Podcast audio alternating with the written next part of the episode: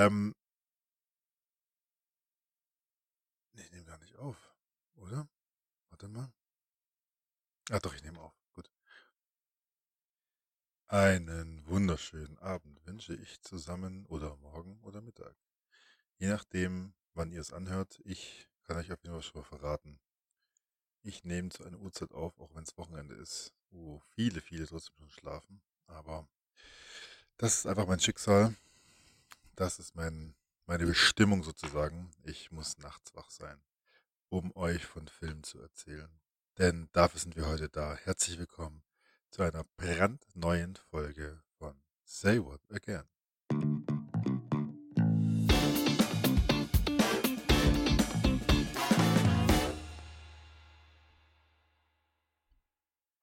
So, schön, dass ihr wieder da seid. Schön, dass ich wieder da bin.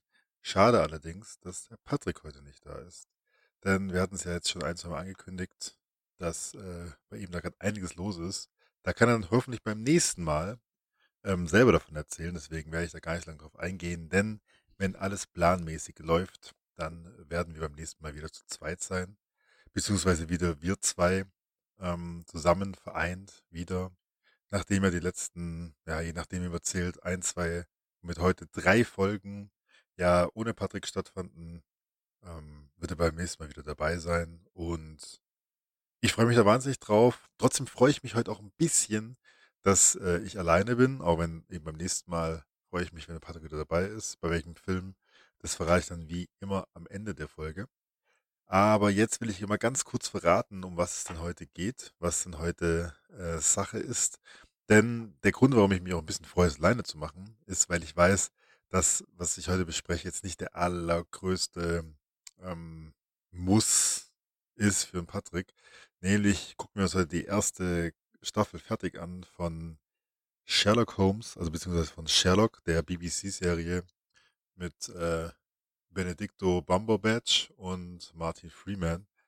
Und allen drum und dran, wer da noch alles mitspielt, da werde ich nachher nochmal genauer drauf eingehen. Die erste Folge habe ich ja Patrick praktisch mehr oder weniger dazu, ja, ermutigt. Gezwungen war es nicht, aber ich habe ihn ermutigt und er hat ist auch bereit, weiterhin das weiterzuschauen, aber ich dachte mir, dann nutze ich jetzt die Chance und wir besprechen Folge 2 und Folge 3 in einem Aufwasch, beziehungsweise ich mache das heute, damit wir dann, äh, so viel kann ich schon mal verraten, dann zur zweiten Staffel irgendwann einsteigen können, wo ich auch finde, dass die erste Staffel wirklich so ein Reinkommen ist und die zweite Staffel geht dann richtig los, meiner Meinung nach. Bevor ich aber über die Filme dann anfange zu reden, natürlich äh, gibt es auch heute wieder ein paar übliche, wir, ne, ich muss mich, okay, da muss ich auch dran gewöhnen. Also ich rede heute über andere Sachen. Erstmal, bevor wir uns dann acht Stunden lang einer Thematik widmen. Und zwar will ich ganz kurz aufräumen für Leute, die äh, das vielleicht umtreibt seit der letzten Folge. Da haben Peter und ich darüber geredet, dass ähm, einer, ich glaube, einer der Autoren, ich weiß gar nicht mehr, einer der Autoren hat mitgespielt bei einem schwedischen Film namens Cops. Und Peter hat gemeint, ähm, ob es den Film auch auf Deutsch gibt. Und ich habe jetzt nochmal nachgeschaut. Der deutsche Cops, sage ich jetzt mal, heißt Faking Bullshit. Zum Beispiel mit Piane Mädel. Ich habe den nicht gesehen, deswegen kann ich nichts dazu sagen. Und Peter hatte ein, zwei Worte dazu verloren. Da könnt ihr einfach die letzte Folge nochmal anschauen. Ansonsten, ähm, ich habe nachgeschaut, aber ich bin leider richtig schlecht in, in Suchmaschinen. Deswegen, ich habe nicht zu diesem Bundesgesetz gefunden. Ich bin irgendwie immer so, äh, dass das Homosexuelles heiraten dürfen, wird mir immer angezeigt bei Bundesgesetz. Ich weiß auch nicht, da bin ich nicht in die Hotels durchgedrungen. Dann habe ich jetzt einfach mal ganz selbst, äh, selbstständig autonom beschlossen, dass ich, äh, beziehungsweise nicht, nicht, nicht so ganz. Einer meiner, einer der Gründe, warum ich diesen Podcast so machen wollte, ist, weil ich ganz oft ähm, in Zitaten denke. Also beziehungsweise mir fallen zu vielen Filmen eigentlich immer Zitate ein.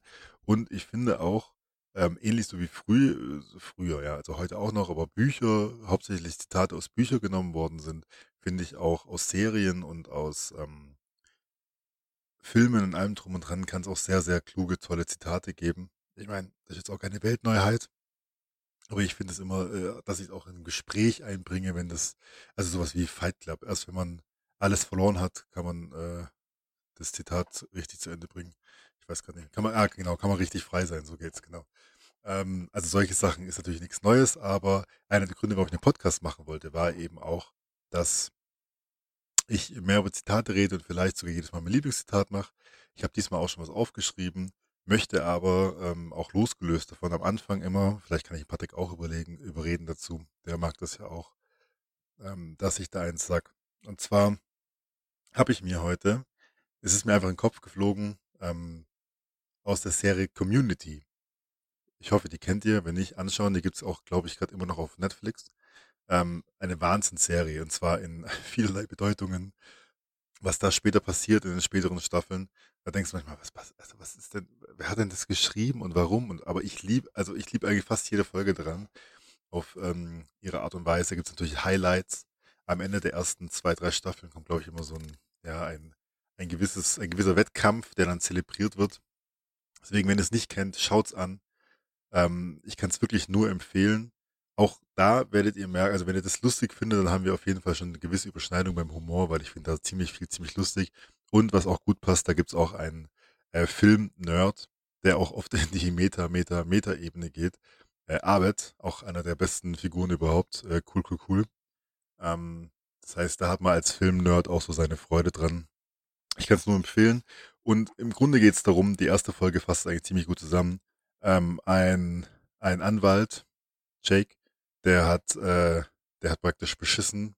Der wollte in seiner, also er hat praktisch den Anwaltsabschluss nie gemacht, zumindest nicht in, äh, in den USA. Er hat auf Columbia, hat er ein, ähm, ein Zertifikat, aber das ist eben wirklich Kolumbien und nicht auf der Columbia in der Universität von Amerika. Wird erwischt und äh, muss praktisch wieder sein, muss seinen Abschluss nachholen. Er macht das aber in Community College. Ich weiß nicht, ob sowas auf Deutsch genauso gibt. Das ist vielleicht sowas wie eine ja, Fachhochschule oder Abend, Abenduni. So ein Mischmasch, ja eher Abenduni als, als alles andere. Ähm, nur halt den ganzen Tag über. Und da trifft er auf Britta. Und die findet er gleich heiß und will sie bequatschen und natürlich ins Bett bringen, weil er ist einfach so ein Sunny Boy, Lebemann, Schönling, sehr von sich überzeugt. Äh, weswegen er auch, also sage ich jetzt mal, weswegen er auch als Anwalt so lange durchkam, weil er einfach so von sich überzeugt war, dass niemand äh, es in Frage stellt, dass er kein Anwalt ist. Ähm, und er möchte sie überreden. Und sie möchte aber praktisch äh, einfach Spanisch lernen, weil, ja, also ich will es noch nicht die ganze Serie erklären. Auf jeden Fall gründet er dann, also um sie flach zu legen, gründet er sogar spontan eine Lerngruppe auf Spanisch, damit äh, er einen, einen Grund hat, mit ihr ähm, mit ihr anzubändeln. Sie durchschaut es aber relativ schnell, ähm, aber irgendwie am Ende bleibt trotzdem diese Gruppe zusammen. Und diese Gruppe, also daraus praktisch diese Gruppe wird dann, sind dann die Hauptcharaktere ähm, in der Serie. Und sehr bunt zusammengewürfelt, äh, sehr, sehr schöne äh, Stories auch zwischendurch. Also wie gesagt, schaut's einfach an. Dann diese Rede, wie dann Jake sie wieder alle zusammenbringen, dass sie doch dann eine Gruppe sind. Ähm, das habe ich als Zitat mitgebracht, das ist ein bisschen längeres. Es kam jetzt raus, dass er praktisch nur ähm, die Gruppe gegründet hat, um, um Britta flach zu legen, aber auch, dass, dass alle und jede so seinen, seinen Grund hat. Und dann sagt er, was unterscheidet die Menschen von anderen Lebewesen? Wir sind die einzige Spezies hier auf Erden mit einer Haiwoche im Fernsehen. Ja, nicht mal Haie sehen sich eine Woche lang Haie an, aber wir tun's. Aus demselben Grund kann ich mir einen Bleistift nehmen, sagen, sein Name wäre Steve und das hier tun. Und dann zerbricht er ihn und es kommt auch so ein Oh und manche von euch stirbt. Nur ein kleines bisschen in seinem Inneren. Denn wir Menschen schaffen uns Bindungen zu allem Möglichen. Wir können mit einem Stift Mitleid haben, wir können einem Hai verzeihen und wir können sogar Ben Affleck ein Oscar. Drehbuch für das beste Drehbuch verleihen. Oscar. Wir Menschen sind bereit, das Gute in so gut wie allen Dingen zu sehen, nur nicht in uns selber. Also erstmal finde ich es sehr lustig, aber ist auch trotzdem ein schönes Zitat und gibt so ein bisschen, also ja, schaut euch an, eigentlich wollte ich gar nicht so weit aufs Community eingehen, aber ich liebe diese Serie einfach. Ähm, macht sau viel Spaß und irgendwann wird es so wahnsinnig, dass man einfach nur den Kopf schütteln kann. Aber ich habe jede Sekunde genossen davon. Ich habe es, glaube ich, auch sogar schon zweimal durchgeschaut. Dann habe ich noch etwas da. Äh, Patrick, hier, ähm, hi. Schön, dass du zuhörst. Und zwar, egal was du jetzt machst, fahr rechts ran, wenn du im Auto bist oder halt den Zug an, wenn, wenn, äh, wenn du nicht schreiben kannst währenddessen. Aber hol auf jeden Fall einen Notizblock raus, ein Handy, irgendwas. Schreib auf, ich werde richtig sauer, wenn du dich nicht dran erinnerst. Ich stelle nämlich jetzt ein, eine Quizfrage sozusagen.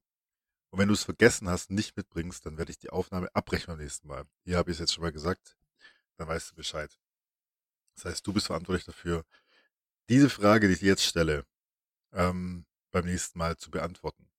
Du kannst natürlich nachschauen, aber du kannst aber auch nachdenken. Äh, das, da werde ich, da ich jetzt nicht überprüfen, wie du es machst, aber auf jeden Fall bring die Antwort mit. So, und zwar, wir hatten es ja öfter mit Übersetzungen und ich habe neulich was gehört, was ich irgendwie, ja, auf jeden Fall notierenswert fand.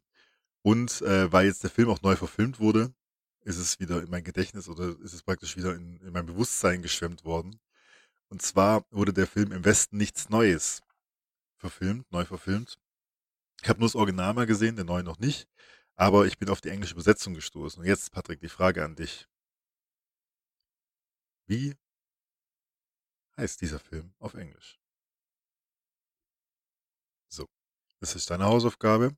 Und dann äh, gehe ich weiter zu den Sachen, die ich angeschaut habe in letzter Zeit. Es waren gar nicht so viele Filme, wenn, dann war es eher so, ja, so Kompromisssachen, sag ich mal, so nebenbei. Ähm, kann mich gerade nicht so viel auf Filme konzentrieren, beziehungsweise nur halt auf die Sachen jetzt, die ich halt auch noch vorbereitet habe. Deswegen läuft gerade so ein bisschen was nebenbei. Was ich aber toll fand, ist äh, reine Kopfsache mit Nora Tschirner. Ich glaube, das lief auf Fox oder sowas, ich weiß gerade nicht genau. Und zwar geht es darum, dass sie ähm, das Thema Angst angeht, was ja letzte Woche auch, äh, letzte Woche, letzte Folge ja auch gestriffen hat mit dem Horror und warum man sich dem aussetzt und alles Mögliche.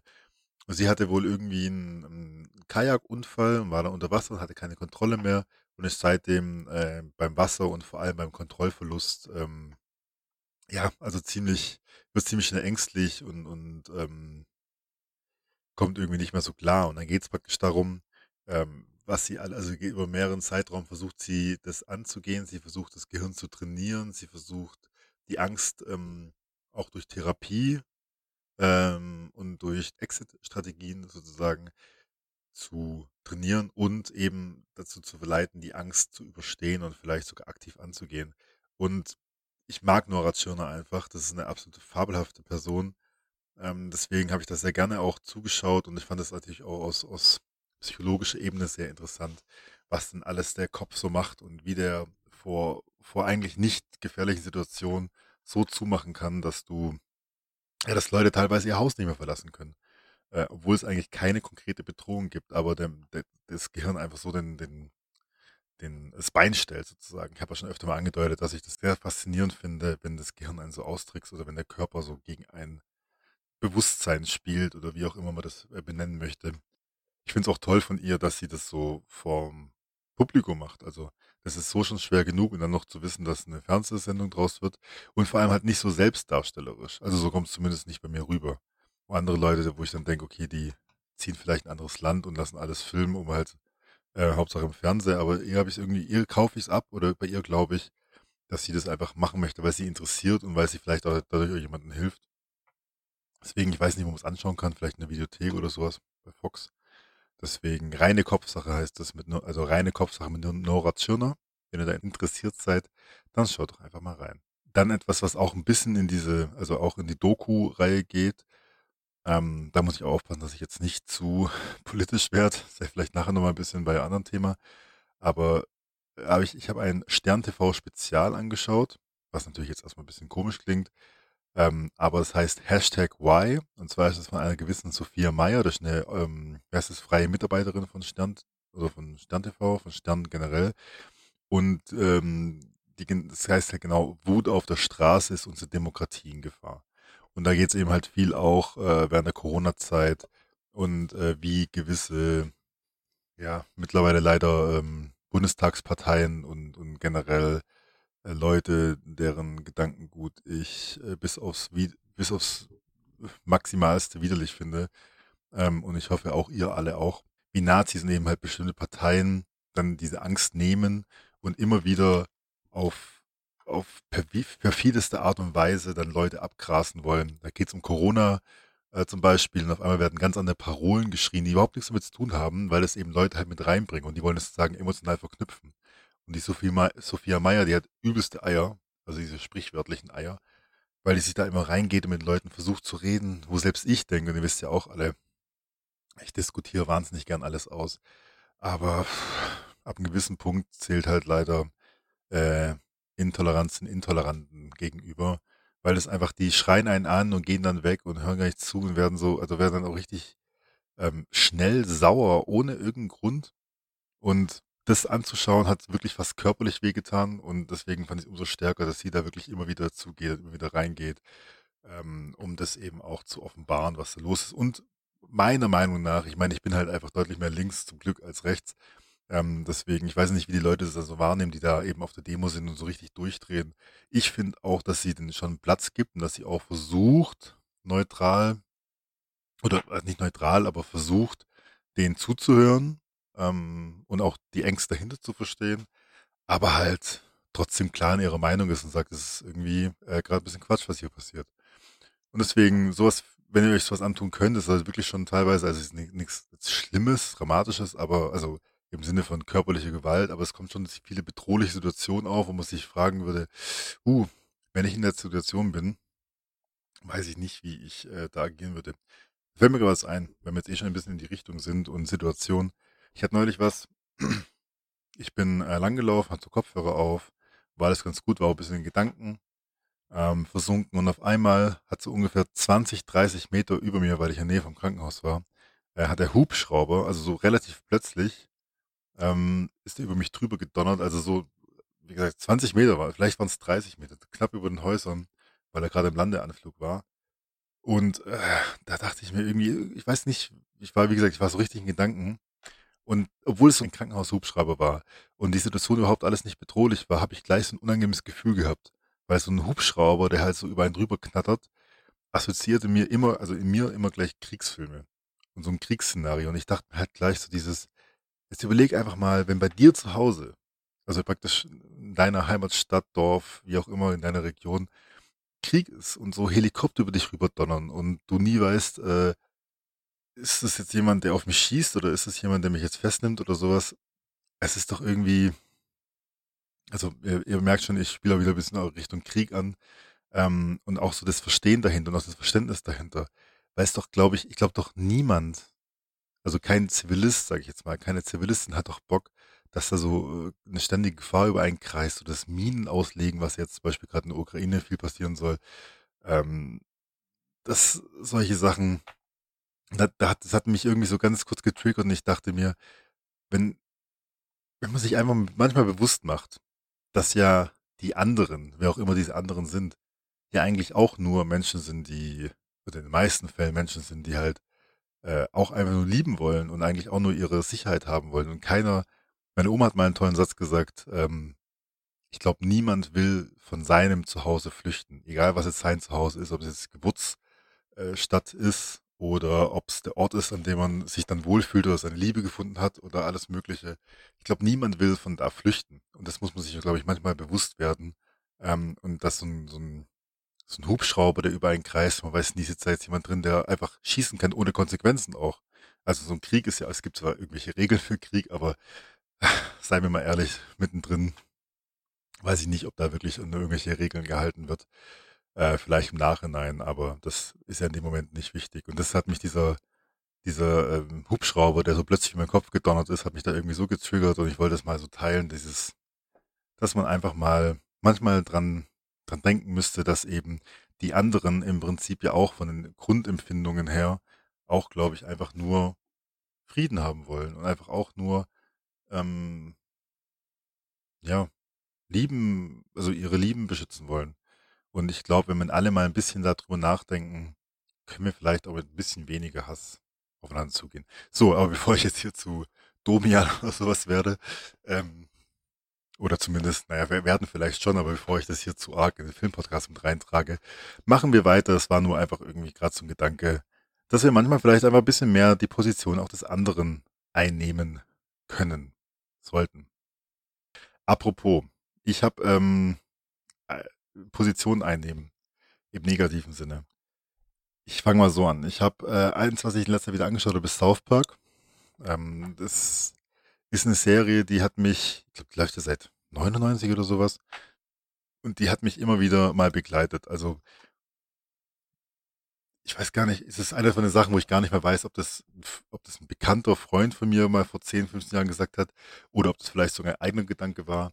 Aber dieses, ähm, dass, dass South Park so eine wahnsinnig kluge Serie ist, die aber viel versteckt und viel so oberflächlich macht. Aber wenn man so an die Thematik denkt und wenn man das mal so ein bisschen drauf eingeht, ähm, wie, wie intelligent es einfach ist und wie viel Kluges da oft auch mitschwingt. Also klar, manchmal manchmal sieht man dann nur diese oberflächliche äh, Pipi-Kaka-Drecks-Mentalität ähm, und sowas und es schreckt viele ab. Oder hier die äh, Terrence und Phillip, die sich eigentlich die ganze Zeit nur anfurzen. Aber im Prinzip, ja, im Prinzip steckt da so viel Wahrheit, auch was, was für Idole wir teilweise haben oder was für Sachen wir lustig finden. Ähm, und irgendjemand hat mal gesagt, oder wie gesagt, vielleicht kam der Gedanke mir auch selber, dass eben Simpsons, ich hoffe, das kennt ihr auch, und ich bin nicht total verrückt gerade, dass man manchmal Sachen, wenn man so oft drüber geredet hat oder wenn man so sich so auf, ausgetauscht hat mit Leuten, die in dem Bereich ähnlich sind, dass man manchmal gar nicht mehr genau weiß, ob man das selber gesagt hat oder ob das eben in einem Gespräch entstanden ist, aber jemand anderes es gesagt hat. So, ich hoffe, das klingt jetzt nicht allzu verrückt. Aber auf jeden Fall ist, dass die Simpsons so die Grundlage sind und dass dann aber das irgendwann zu langweilig oder zu normal wurde und dann, dass sowas wie Family Guy und eben äh, South Park entstanden ist, der nochmal den Humor von der Generation, der ich dann eher angehöre, nochmal spezifischer getragen haben, als dann doch dieses oft oberflächlich und oft zu, also für mich zu seichte Simpsons. Weil ganz ehrlich, so lang, also sobald ich Family Guy und South Park entdeckt habe, habe ich auch nicht mehr so viel Simpsons geschaut, sondern eher als damals, als es immer auf Pro7 lief und man da eh nicht, noch, nicht, noch nicht so viel anderes anschauen konnte. Und da habe ich verschiedene Episoden angeschaut, da will ich jetzt auch gar nicht so weit drauf eingehen. Würde den Rahmen sprengen. Aber es ging dann um was, was ich in letzter Zeit auch viel habe. Und zwar beschäftigt mich sehr, weil ich höre ja auch sehr viele Podcasts und mich beschäftigt immer mehr schon seit Jahren. Das ist so ein Thema, auch das hoffe ich, dass ihr das kennt, dass es immer wieder mal so ein bisschen streift und kommt so näher und man versucht, man versucht nicht immer gleich eine, Bild, eine, eine Meinung zu bilden und dann gibt es neue Eindrücke. Und in letzter Zeit denke ich viel über Werbung nach ähm, Werbung auch so dann in letzter Konsequenz natürlich wieder über Kapitalismus. Nee, das lasse ich raus.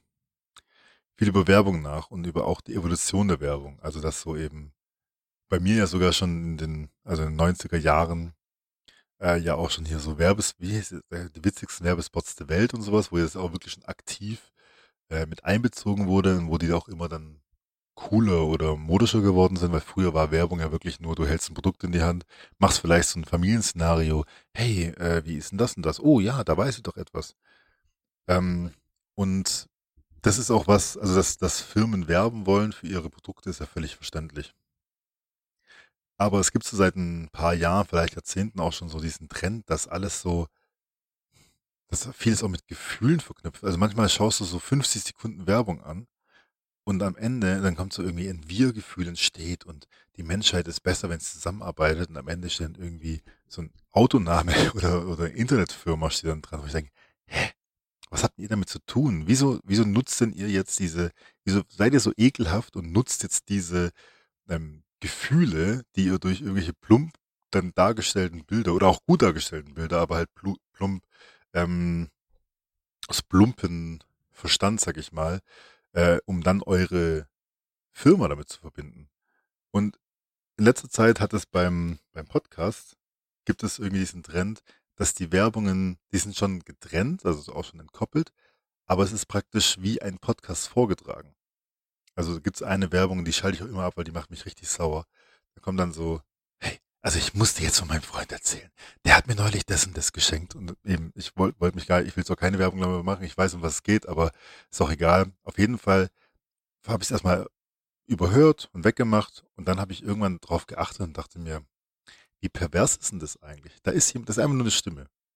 Und es ist irgendjemand, die jetzt das gerade nutzt, dass ich praktisch, weil Podcast finde ich ja dieses, also ich mag ja einen Podcast, auch, auch in diesem Podcast ähm, selber, dass man ja, also im Normalfall, dass man ja so ähm, zwei oder mehreren Leuten zuhört, die sich austauschen. Und klar ist da viel Subjektives dabei, aber warum sollten denn nur berühmte Leute im Fernseher ihre Gedanken austauschen können? Warum denn nicht auch äh, Otto-NormalverbraucherInnen sozusagen? Und das finde ich das Schöne dran, wenn dann wirklich so ein Gespräch zustande kommt und ein Dialog und man sich dann ein bisschen austauscht. Ähm, was, was bei uns während dem Film nicht so oft passiert, aber auf jeden Fall davor und danach. Und ab und zu dazwischen. Und das finde ich so ganz schön. Und dann habe ich das Gefühl, dass die Werbung das ausnutzt, wenn man dann eben so ein emotionales Gespräch, also wenn man dann auch so Leuten zuhört und ein bisschen auch emotional verknüpft ist. Ich meine, es gibt Podcasts, den höre ich so seit acht, zehn Jahren zu oder sowas, oder halt auf jeden Fall seit mehreren Jahren. Und da hat man eine gewisse Verbindung. Auch wenn sie sehr einseitig ist natürlich. Und trotzdem ähm, guckst du es ja gerne an. Ich meine, bei Serien ist es auch so, ey, du bist ja total wie der Charakter und sowas. Also man hat ja immer verknüpft mit, mit solchen, oder viele machen das, dass man das so verknüpft mit popkulturellen Ereignissen und Figuren. Und ich habe das Gefühl, dass die Werbung jetzt so pervers ist, also in so pervers geht, dass sie halt wirklich dann das direkt anknüpft, indem sie da gesagt so, hey du, ich muss dir auch was erzählen, ja. Also, wer bist du? Ich habe, also, warum erzählst du mir jetzt irgendwie, was dein scheiß verkackter Freund, der, der nicht mehr existiert, so die du einfach jetzt erfindest, um etwas zu verkaufen, die gekauft hat. Und wenn man sich wirklich mal über diesen Gedanken mal weiterdenkt, dann, dann ist es, ähm, dann ist es das, worum es auch in der South Park Folge geht, weswegen ich da wieder, es hat meine Gedanken praktisch, South Park hat das, die ist von 2015 die Folge. Und denke ich mal, eben, das ist einer der, der, der Momente, wo ich denke, hey, guck mal, die haben jetzt schon so lange die Gedanken, ähm, also schon visualisiert in der Serie. Und äh, die kommen immer wieder auf und ich finde, dass sie jetzt sogar noch weiter gedreht sind als eben sogar vor sieben Jahren, als die Folge rauskam. Ähm, da ist nämlich, ich weiß gar nicht mehr genau die Prämisse, es geht auch so über mehrere Folgen tatsächlich, aber da kommt am Ende dann raus, dass, dass ein Mädchen ähm, eine Werbung ist. Also dass ein Mädchen praktisch dafür da ist und später auch der, dieser, äh, Spoiler ganz kurz, deswegen kurz weghören, dieser Principal, also es kommt als neuer ähm, Principal, also Direktor der Schule, kommt dann PC Principal und der ist auch länger da. Und äh, am Ende stellt sich raus, Spoiler, dass er eben praktisch auch ein Teil der Werbung ist. Und er weiß es nicht mehr, aber, kleine, seine kleine Tochter in der Werbung weiß es. Oder, keine Ahnung, doch, genau, sie versucht halt unterbewusst auch immer zu verkaufen. Das praktisch, ah, ich glaube, da geht es auch viel um, um Sprache und um ja, um alles Mögliche. Schaut euch ein bisschen mal an. Ich will jetzt nicht alle Fässer aufmachen. Aber auf jeden Fall fand ich das da so, so gut dargestellt, dass halt die Werbung personalisiert ist. Und bei Community übrigens, fällt mir gerade auf, gibt es auch. Da kommt später, auch hier ein ganz kurzer Spoiler. Es gibt auch mal zehn Sekunden weiter, ab jetzt. Da kommt jemand später, der ist dann praktisch von Subway engagiert, um Subway zu verkaufen. Also der heißt auch so. Und äh, das geht so in die, das geht so in die, ähm, Kerbe, in die sie es jetzt auch entwickelt. Also vielleicht bin ich auch ein bisschen paranoid. Das mag ich immer mit einräumen, aber ich finde es irgendwie ganz pervers, wenn die Werbung auch, auch bei, bei irgendwelchen Nachrichtendiensten, also bei dem mit der Kamera an der Logo, sage ich jetzt mal, da ist es ja auch so, wenn du praktisch auch einmal auf einen fremden Beitrag, also einen nicht, auf ein, ähm, auf ein Profil, das, dem du nicht folgst, klickst, so ist es auf jeden Fall bei mir, dann bist du auf jeden Fall, dann, äh, dann bist du auf einmal in einer anderen Timeline dann scrollst du weiter und irgendwann habe ich dann noch so nach drei, vier Posts gemerkt, ich folge den allen gar nicht. Warum werden die mir angezeigt? Und dann habe ich praktisch gesehen, dass wenn ich da draufklicke, dass ich dann irgendwie in eine neue Timeline reinkomme, oder beziehungsweise nicht in eine Timeline, sondern in eine Vorstellungsrunde. Da kommen lauter Sachen. Wahrscheinlich so ein bisschen nach diesem Prinzip, wie jetzt diese neue äh, Plattform, die aus dem, die aus China ähm, da agiert, dass dir praktisch ein Post nach dem anderen reingeballert wird. Und dann eben auch algorithmusmäßig äh, äh, geschaut wird, was du schaust oder was du möchtest. Und dann Werbung immer mit reingeschaltet und sowas. Und das ist irgendwie, ja, also ich, ich finde, dass, dass die Werbung langsam so eine, so eine Rolle einnimmt, die zu unterbewusst ist. Es wird nicht mehr als Werbung gekennzeichnet so richtig. Es wird nicht mehr wahrgenommen. Und dass das nicht so gut sein kann, das werde ich vielleicht mal nochmal damit mit Patrick vertiefen wenn er Bock drauf hat. Ich will auch gar nicht zu arg hier in irgendwelche politischen Motiv, äh, politischen Diskussionen reingehen, wenn ich nur alleine bin. Ähm, sondern ich werde ja auch immer gerne ein Gegenpart. Aber mal so als Gedanke. Also ob ich jetzt auch schon aufgefallen ist, dass, dass ihr Sachen anhört oder Sachen schaut und auf einmal merkt, hey, ich bin, ja, ich bin irgendwie in der Werbung drin. Ich bin gar nicht mehr in dem drin, was ich eigentlich schauen wollte, sondern bin auf einmal ganz woanders gelandet. So, das war soweit mein, mein Wort zum Sonntag. Jetzt würde ich noch kurz im Schnelldurchlauf ähm, zwei, zweieinhalb Filme anschauen, äh, zweieinhalb Sachen besprechen, die ich angeschaut habe. Und zwar habe ich tatsächlich gestern erst äh, lief nebenbei Crank 2 High Voltage und ich habe ihn angeschaut und irgendwie, ich weiß nicht, ich habe den sogar Also vielleicht reden wir mal irgendwann mal über Crank und Crank 2 zusammen, deswegen sage ich nicht genaues. Aber dieser Film, auch wenn der irgendwie Trash ist und das aber, der trägt es aber so bewusst nach außen und der ist trotzdem irgendwie so, ja, so einzigartig. Also ich, da finde ich aber das kreativ so toll. Auch wenn der Film natürlich auch viel Quatsch hat und, und ähm, wahnsinnig ist und auch natürlich äh, nicht ganz nah an der Realität immer dran, finde ich es einfach sehr innovativ ähm, dargestellt. Und deswegen Crank 2. Wer Crank und Crank 2 sich angeschaut hat und so ein bisschen auf ähm, diese Art von Film steht, also absolute Action, wirklich keine, also alles, alles rastlos, alles geht hin und her und ein bisschen auch überbordende, übertriebene Gewalt ähm, und auch eine komische Art von Humor, der guckt sich diese Filme mal an. Ich habe, äh, das habe ich jetzt neulich auch schon mal gehabt mit, ähm, was war's? Running Man, glaube ich. Und jetzt habe ich das Sixth Day von, also mit äh, Arnold Schwarzenegger angeschaut und dachte mir so, hey, vielleicht habe ich damals die, die Filme mit ihm irgendwie entweder nur halbherzig geschaut oder oberflächlich oder verurteilend. Oder ich habe sie eben, oder ich habe ähm, sie gar nicht richtig gesehen, weil auch den fand ich richtig gut, wo ein Mann praktisch nach Hause kommt und auf seiner Geburtstagsparty ist jemand, der genauso aussieht wie er und seine Frau küsst und mit seiner Tochter äh, knuddelt und dann, bevor er da praktisch äh, reingehen kann, wird er abgefangen und soll getötet werden, aber kann da entfangen, äh, kann da ent, entwischen und kommt da einer ganz großen Sache auf den Spuren. Ich fand ihn richtig gut. Also, der hat mir gut gefallen. Vielleicht müssen wir bald mal so ein, ich hatte es neulich schon mal bei irgendeinem Film, ich weiß gar nicht mehr welchen, Schwarzenegger ähm, Tag machen, wo wir dann schön über die alten Filme reden. Nur ganz kurz, aber halt irgendwie so, also ganz kurz im Plot. Aber dafür halt äh, ein bisschen genauer mit drumrum und wie die auch immer noch geil sind, weil der ist schon 2000, ich finde ihn echt gut. Also fällt mir ganz gut. Ist nichts Wahnsinniges, aber fällt mir gut. Und dann, bevor ich jetzt dann gleich in die Thematik gehe, äh, ich habe nochmal Matrix Resurrections angeschaut und habe ihn tatsächlich von einer 8 auf eine 7 runtergestuft. Also ich habe ein bisschen schon runter gemacht. Ich habe gesagt, ja, wenn die erste Anfangseuphorie vorbei ist, dann kann ich mir das schon gut vorstellen. Aber ich finde immer noch, also den Anfang finde ich immer noch fantastisch und ich finde die Idee richtig gut. Und ja, eigentlich bleibt die, bleibt die ähm, Kritik so ziemlich die gleiche, dass am Ende ist es ein bisschen, ja, lässt auf jeden Fall ein bisschen nach. Aber eine 7 ist immer stabil und ich habe ihn auch gern nochmal angeschaut. Von daher drastisch wie der Patrick war ich jetzt nicht. So, dann, meine Damen und Herren, und wie Jan Böhmermann so schön gesagt hat, alle dazwischen und äh, mittendrin und daneben und drunter oder sowas ähnliches.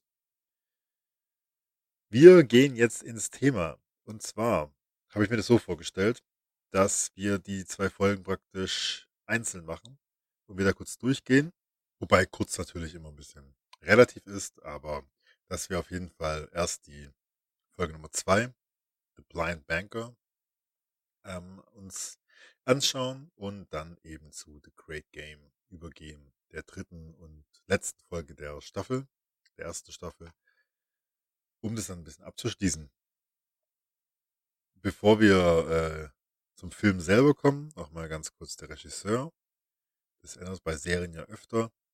Und zwar ist das ein ähm, sogenannte Euros Lynn heißt er. Und der, ähm, der ist äh, bekannt als Regisseur, der hat zum Beispiel zwei Folgen von Marvel's Daredevil ähm, regisiert, was ja den Patrick auch bestimmt freut. Ähm, dann eine Serie, da habe ich auch, glaube ich, nur ein, zwei Folgen angeschaut. Das war nicht so meins. Das heißt His Dark Materials. Aber was dann viele, also genau, Black Mirror hat auch eine Folge gemacht und was wahrscheinlich dann ähm, so mit am meisten war, mit am meisten, mit am größten war, war eben äh, Doctor Who. Da hat er auch mehrere Folgen ähm, regisiert, genau wie Torchwood, was das ein Ableger ist von Doctor Who. Ich glaube, wenn man die Buchstaben irgendwie umstellt, dann kommt das gleich raus. Ähm, Spoiler. Aber Doctor Who ist deswegen interessant, weil ähm, die beiden Schreiberlinge, ich weiß nicht mehr, ich glaube auf die, auf die SchauspielerInnen sind wir beim letzten Mal eingegangen, aber ich glaube auf die Köpfe dahinter der Serie noch nicht so richtig.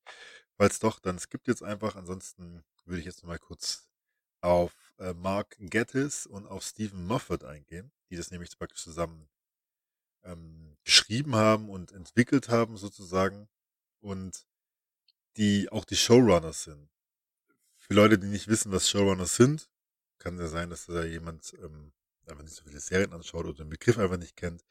Äh, das sind praktisch die Leute, das sind oft auch die Autoren und ganz und meistens oder ganz oft auch diejenigen, die die Serie erfunden haben, aber sie können auch wechseln. Es, äh, auch bei Community zum Beispiel, Community zum Beispiel, da ist es auch so, dass die Showrunner ähm, das eine anfängt, der Erfinder, und dann irgendwann hört, praktisch geht er raus und kommt, glaube ich, gegen Ende nochmal. Das sind die Leute, die praktisch schon die grobe Planung vorgeben. Die sagen, okay, wo wollen wir in dieser Staffel hin? Und vielleicht auch äh, sowas wie, dass das Ende schon feststeht. Also du weißt, du willst sechs Staffeln haben und du musst dann schauen, dass die Serie dann ähm, so läuft, dass sie eben auch von der Logik her ähm, dem Ende entgegengehen kann. So würde ich jetzt mal Showrunner erklären. Und das sind eben die beiden. Äh, Mark Geddes ist zum Beispiel lustigerweise auch, also der spielt auch mit. Der spielt Mycroft Holmes, also der kommt auch, glaube ich, in fast allen, ich glaube in einer Folge, nee, genau, in der, in der jetzt, der jetzt kommt er nicht vor. In sonst allen kommt er, glaube ich, vor. Zumindest kurz. Ähm, und die haben ihn zusammen eben auch Doctor Who.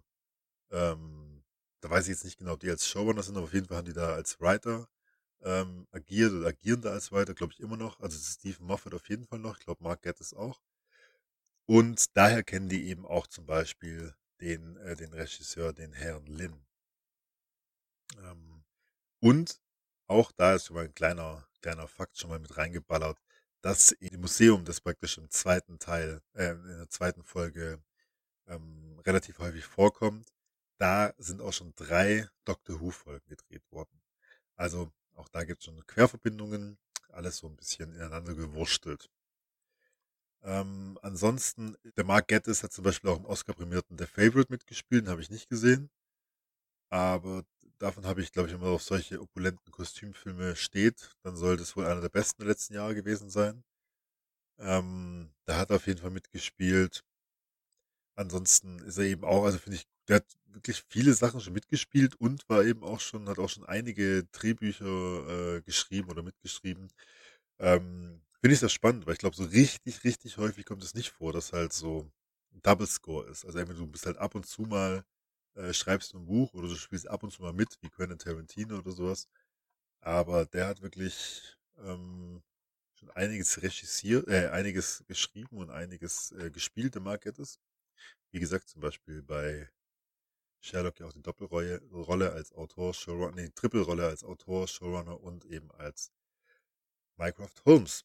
Äh, Stephen Moffat, ähm, der hat eben auch hauptsächlich hier Doctor Who, Sherlock ähm, gemacht. Und der ist aber, glaube ich, kein Schauspieler.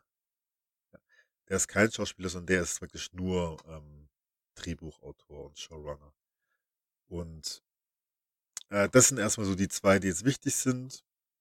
Wie gesagt, ich glaube, bei den SchauspielerInnen sind wir beim letzten Mal erstmal ein bisschen drauf eingegangen, deswegen will ich es mal rauslassen. Und falls nicht, dann haben wir ja noch ein paar Folgen, in denen ich das nachholen kann. In The Blind Banker geht's los ähm, mit einer Vorstellung von einer asiatischen Frau, die ähm, praktisch Teekannen benutzt, die eben auch schon einige tausend Jahre alt sein sollen. Und sie sagt dabei, die Kanne wird wertvoller, je öfter sie benutzt wird, weil wenn sie praktisch nicht benutzt wird, dann wird sie rissig und geht kaputt. Finde ich irgendwie schön, dass eben die alten Sachen auch benutzt werden müssen ähm, und nicht nur hinter Regalen stehen sollen.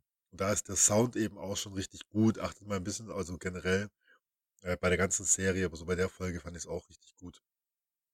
Auf den Sound, ähm, der da im Hintergrund ist, sowohl die musikalische Untermalung als eben auch einfach die, die, die ganze Atmosphäre.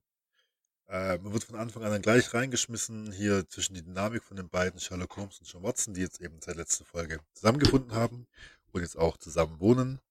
Und die haben beide aber ein bisschen ein Geldproblem. Nur äh, John Watson ist aber der Einzige, der sich darum kümmert, der praktisch beim Einkaufen merkt, dass seine Bankkarte ähm, gesperrt ist und sich deswegen auch mit so einer automatischen Kasse anlegt.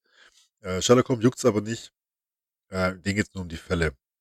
Gibt ihm auch seine, seine Karte und sagt, da gehen Sie damit einkaufen. Da kommt aber ein Auftrag dazwischen und zwar wird er von einem alten Uni-Freund, Sepp Wilkes, äh, gespielt von äh, Bertie Carvel und da haue ich schon mal den direkt ersten Fun Fact rein oder einer der ersten Fun Facts rein. Ähm, nämlich Carvel und Cumberbatch haben zusammen tatsächlich äh, College-Freunde gespielt in einem Fernsehfilm namens Hawking, die Suche nach dem Anfang der Zeit aus 2004. So, und hier, also hier praktisch meldet sich der äh, Wilkes, der mittlerweile ein erfolgreicher Banker ist. Oder zumindest ein Banker. Man weiß nicht genau, ob er erfolgreich ist. Man geht aber davon aus. Ähm, kontaktiert ihn, weil er eben noch weiß, dass äh, Sherlock, also nicht, weil sie, glaube ich, richtig gute Freunde waren. Ich kann mir nicht vorstellen, dass sie eben, dass Sherlock damals schon, oder damals äh, große Sozialkompetenz hatte. Aber er weiß eben noch, wie genial er doch ist und die haben ein Problem und gibt eben großen Stundenlohn, großen Vorschuss und sowas. Er lehnt ihn ab, aber der John Watson steckt ihn eben ein, damit der Cashflow auch weiterläuft. Auf jeden Fall, der Fall wird in den Banken vorgestellt. Zu einer Minute lang war die Kamera blockiert. Es wurde ein Bild mit einem Strich über die Augen eines Mannes versehen. Daneben auch ein Symbol. Äh, die Tür wurde laut Sicherheitssystem nicht geöffnet. Auch hier wieder achtet auf die musikalische Untermalung. Ähm, das ist aber richtig gut gemacht, auch generell auch die Schnitte. Also das ist so eine Serie, die guckt man einfach richtig gerne. Die gucke ich auch deswegen so gerne oft öfter an, weil die eben nicht einfach nur draufhalten ist, sondern weil die halt so ähm, gut auditiv unterstützen, weil es eben auch schnell geschnitten ist und vor allem viele Bildüberlagerungen sind, was ich, was ich eigentlich ganz ähm, cool finde, vor allem bei solchen äh, Situationen, wo dann praktisch, wo man sieht, wie er nachdenkt, weil das macht die Sache dann untermalt die Sache noch ein bisschen mehr. Aber das nur als kleiner Exkurs. Ähm, eben, die Frage ist halt was ist passiert? Es wurde, glaube ich, nichts gestohlen soweit, aber es wurde eben eingebrochen und das ist einer der sichersten Systeme, die gerade auf dem Markt sind. Wie kann das passieren? Und wenn er das herausfindet, kriegt er einen großen Check.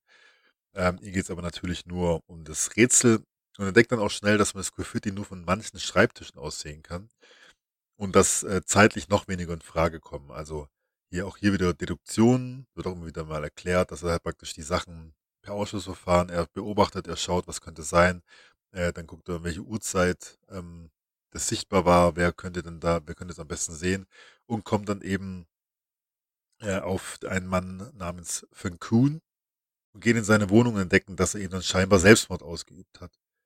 Sherlock aber hat mehr als Zweifel daran, denn er war Linkshänder, aber der Schuss war von mit der rechten Seite, also mit der ähm, mit der rechten Hand und er gibt dann auch dann ganz schnell, sagt, hey, wo wissen Sie, dass Linkshänder war? Ganz viele Beispiele, ähm, unter anderem, wie die Kaffeetasse dasteht, also dass praktisch der Henkel nach links ausgerichtet ist und kein Rechtshänder so eigentlich trinkt äh, und ganz viele andere Sachen. Und hier ist aber nochmal auch ein weiterer Fakt, ähm,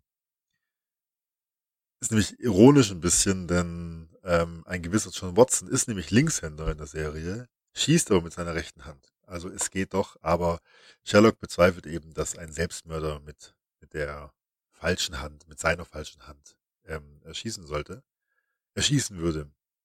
Genau, er sagt auch, er ist bedroht worden, weil eben das, das Graffiti praktisch so auf ihn ausgerichtet ist, auf seinen Platz, dass es eigentlich nur eine Drohung sein kann, vor allem verbunden mit dem kurz danach äh, passierten scheinbaren Selbstmord.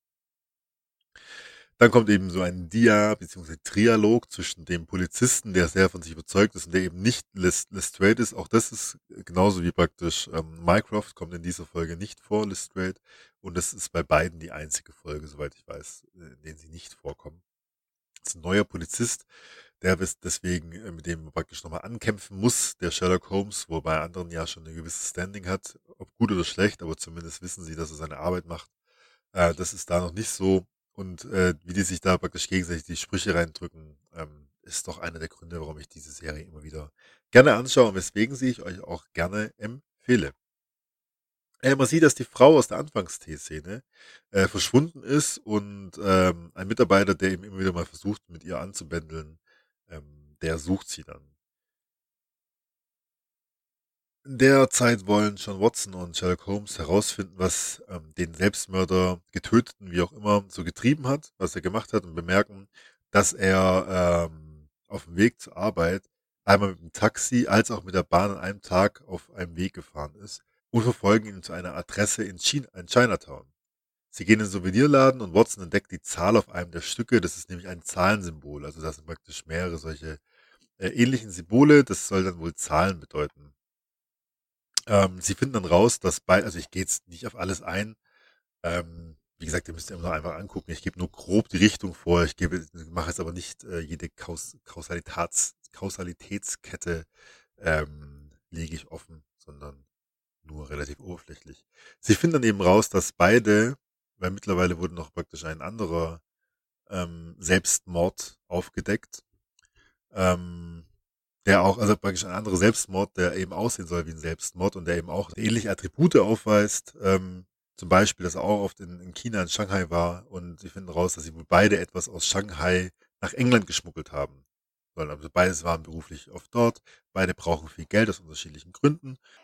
Sherlock Holmes entwickelt die Theorie, dass ähm, eben einer von beiden lange Finger bekommen haben sollte und die eben nicht wissen, wer. Das heißt, dass vielleicht ein Schmugglerring ist, äh, also ein, ein wirklich ein organisiertes Schmuggeln und die beiden und einer von den beiden etwas mitgenommen haben hat, was eigentlich weiter verhehlt werden sollte. Äh, dann, dann kommen sie praktisch per Zufall, klingeln sie ähm, oder finden sie, nee, per Zufall sehen sie dann eine Wohnung, die sehr äh, leer aussieht. Ich weiß nicht genau, warum man da reingeht. Also es ist schon sehr viel Intuition dabei, sag mal so wohl, wohlwollend. Also auf jeden Fall durch Zufall ist es die Wohnung von der Sulin, glaube ich, heißt sie. Sulin und das ist eben die Frau, die ganz am Anfang den Tee zubereitet hat und die eben auch verschwunden ist. Und während die ist auch eine lustige Szene, weil der ähm, John Watson sich halt wieder mal verarscht fühlt und er wird auch nicht reingelassen. Der schreit dann praktisch Sherlock Holmes durch den Briefschlitz an und verarschen auch so, hö, hö, ich bin Sherlock Holmes und ich bin so und so. Und immer, also während aber Sherlock Holmes auch unter anderem deswegen nicht antwortet, an, am Anfang einfach, weil er keinen Bock hat, am Ende aber auch, weil er angefallen wird von eben einem, ja, Dieb, wie auch immer, der noch im Haus drin ist, wird da auch, kann sich zwar befreien, wird aber des Ausweises beraubt und antwortet dann auch deswegen nicht, weil er eben gerade angegangen wird. Am Ende aber schafft es ihn abzuschütteln, wie gesagt, und ähm, sie finden dann eben die Spur zu der verschwundenen Frau und äh, finden den Verehrer weil der eben dann öfter, glaube ich, Briefe reingeworfen hat. Auf jeden Fall hat sich bemerkbar gemacht. Und ähm, dann sehen sie eben, dass in dem in der, im Museum, dass eben auch sie Zahlenkombinationen mit der Farbe bekommen hat, mit dieser besonderen gelben. Und versuchen nun endgültig ähm, durch Hilfe des Sprayers zu entschlüsseln, was das ist. Äh, und wer ist. Also so ein junger Kerl, der eben halt die Farbe praktisch sagt, wo man die Farbe, wo man die kaufen kann. Und Watson entdeckt dann daraufhin das Alphabet es wird übermalt in der kurzen Zeit, als er Sherlock holen soll. Aber er hat eben ein Foto gemacht und in der Szene, so als kleines Easter Egg, sieht man auch unten in der Ecke hat der äh, Produktions ähm, hat der Produktionsdesigner, der eben auch mitverantwortlich dafür ist, äh, hat eben seine Initialien Abel Abel Jones heißt, der hat seine Initialien eben unten in das Graffiti reingearbeitet. Finde ich ein ganz nettes Easter Egg. Ähm, sie gehen dann zu dem Museumsfreund, ähm, und dem im Museum und eben dem Sherlock Holmes fällt auf, dass die Teekanten behandelt worden sind. Und dann sagt er eben nochmal, ja, die müssen eben immer gemacht werden, äh, sonst gehen die kaputt, aber wer hat es gemacht? Und sie finden eben dadurch die Sulin, die sich da versteckt hat. Kurz darauf aber finden nicht nur die beiden oder die drei finden Sulin, sondern eben auch Chichu, das ist die Spinne, die ist wohl der Auftragsmörder, beziehungsweise äh, der Auftragsgeber, beziehungsweise der Mörder. Sie, also sie Genau, sie redet erstmal darüber, zeigt auch ein Tattoo von organisierten Verbrecherbande, ist so ein schwarzes Lotus, schwarze Lotus heißen die. Und sie war früher mal eine Schmugglerin und dann kommt eben auch raus, dass die Spinne ihr Bruder ist. Ähm, das hindert die Spinne aber nicht, dann sie zu töten, weil ja auch schon gebrainwashed sind, sind ja als Kinder da praktisch ähm, in die Fänge geraten und sie hat irgendwann einen Absprung geschafft und er eben nicht. Ähm, sie wird dann getötet ähm, und trotz allen den Beweisen, die zusammengetragen sind, weigert der Polizist sich immer noch, diese Spur heiß zu verfolgen, bis Sherlock Holmes dann beordert, dass er die zwei Toten nochmal einholt und ihm beweist durch die Tattoos, die eben auch bei den Männern an den Fußsohlen sind, diese Erkennungstattoos beim Black Lotus, dass da wohl mehr dahinter ist. Sie, jetzt hat er auch praktisch die Hilfe und er weiß, es gibt eben, es gibt diesen Code und es sind Zahlen und äh, die gehen davon aus, dass es eben, die erste Zahl ist praktisch die Seite von einem Buch und die zweite ist ähm, das Wort darauf, aber sie müssen eben noch rausfinden, welches Buch es ist und denken halt, schauen halt, welche Bücher die gemeinsam haben. Sie suchen auch nach der Heleware währenddessen, ähm, also praktisch gleichzeitig die Chiffrierungscode und die Heleware. Äh, John Watson aber geht noch zwischendurch zu einem Erstjob, also er vertritt praktisch ähm, kranke Ärzte oder wie auch immer, schläft aber währenddessen ein, schafft aber trotzdem ein Date klar zu machen mit der anderen Ärztin, und zwar namens Sarah. Äh, Sherlock Holmes lädt sich dann ganz salopp selber mit ein, beziehungsweise er schlägt etwas ganz aggressiv vor und lässt auch keine Gegenworte gelten. Ähm, und zwar eine Art äh, chinesischer Zirkus.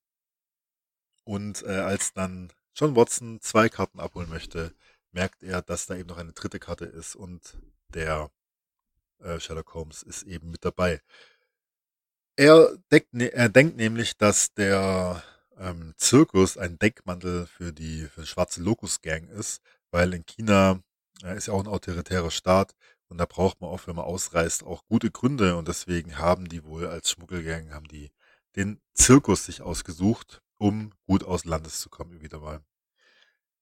Er entdeckt dann auch dort Backstage äh, die besondere Farbe, also die Spraydose, die gelbe Spraydose. Und ähm, ist sich dann sicher, dass es die Black Lotus Gang ist? Und nachdem er dort angegriffen wird und sich verteidigen kann, ist er dann auch sich sicher. Als dann die Polizei wiederkommt, zuerst flüchten alle, dann kommt die Polizei wieder, es ist alles leergeräumt und äh, Sherlock Holmes entdeckt dann eben, dass das Code, also entdeckt das Codebuch und weiß dann, was was bedeutet, kann die ganze Nachricht entschlüsseln, ähm, wo dann eben gefragt wird, wo denn das, wo denn die Nadel ist oder Jade ist, äh, die dann wohl ja, geklaut wurde, entwendet wurde. Währenddessen werden aber John Watson und seine Arztfreundin entführt. Nämlich John Watson wird nämlich für Sherlock gehalten weil er eben jetzt wieder das wichtig mit der mit dem Briefschlitz zum Beispiel, dass er sagt, ja, ich bin ich bin Sherlock Holmes, ich weiß alles besser. Dann hat er den Scheck von Sherlock Holmes hat er angenommen, wo äh, an, an ihn adressiert ist und die Bankkarte, wo er das Essen holen soll. Ähm, also alles, er kann praktisch nicht beweisen, dass er nicht Sherlock Holmes ist. Ähm, und deswegen wird er praktisch entführt und wird verlangt, dass er sagt, wo denn die Jadenadel ist. Ähm, Sherlock aber entschlüsselt den Code und eilt zur Hilfe. Ist auch ganz gut dargestellt, wie er sich so ranschleicht mit dem Tunnel. Also die achten wirklich sehr viel auf Kameraführung und allem drum und dran und wie das so wirkt, äh, wie das aktiv in die Geschichte mit eingebunden werden kann, beziehungsweise gut aufgefangen werden kann. Ähm, nach dem Kampf stirbt dann auch die Spinne, die als einer der ja, äh, treuesten ähm, von einer, genau, da, da, da sieht man auch die Chefin, da habe ich noch nicht gesagt, die heißt General Shang, Shang, Shang. Ähm, und die entkommt dann auch tatsächlich, als, also, als einer der wenigen, die meisten anderen aus der, aus dem Black Lotus Gang, die sterben bei dem Versuch, Sherlock Holmes aufzuhalten, sie entkommt. Aber Sherlock hat dann auch eine, danach trotzdem eine Idee, wo denn diese Jadenadel sein könnte.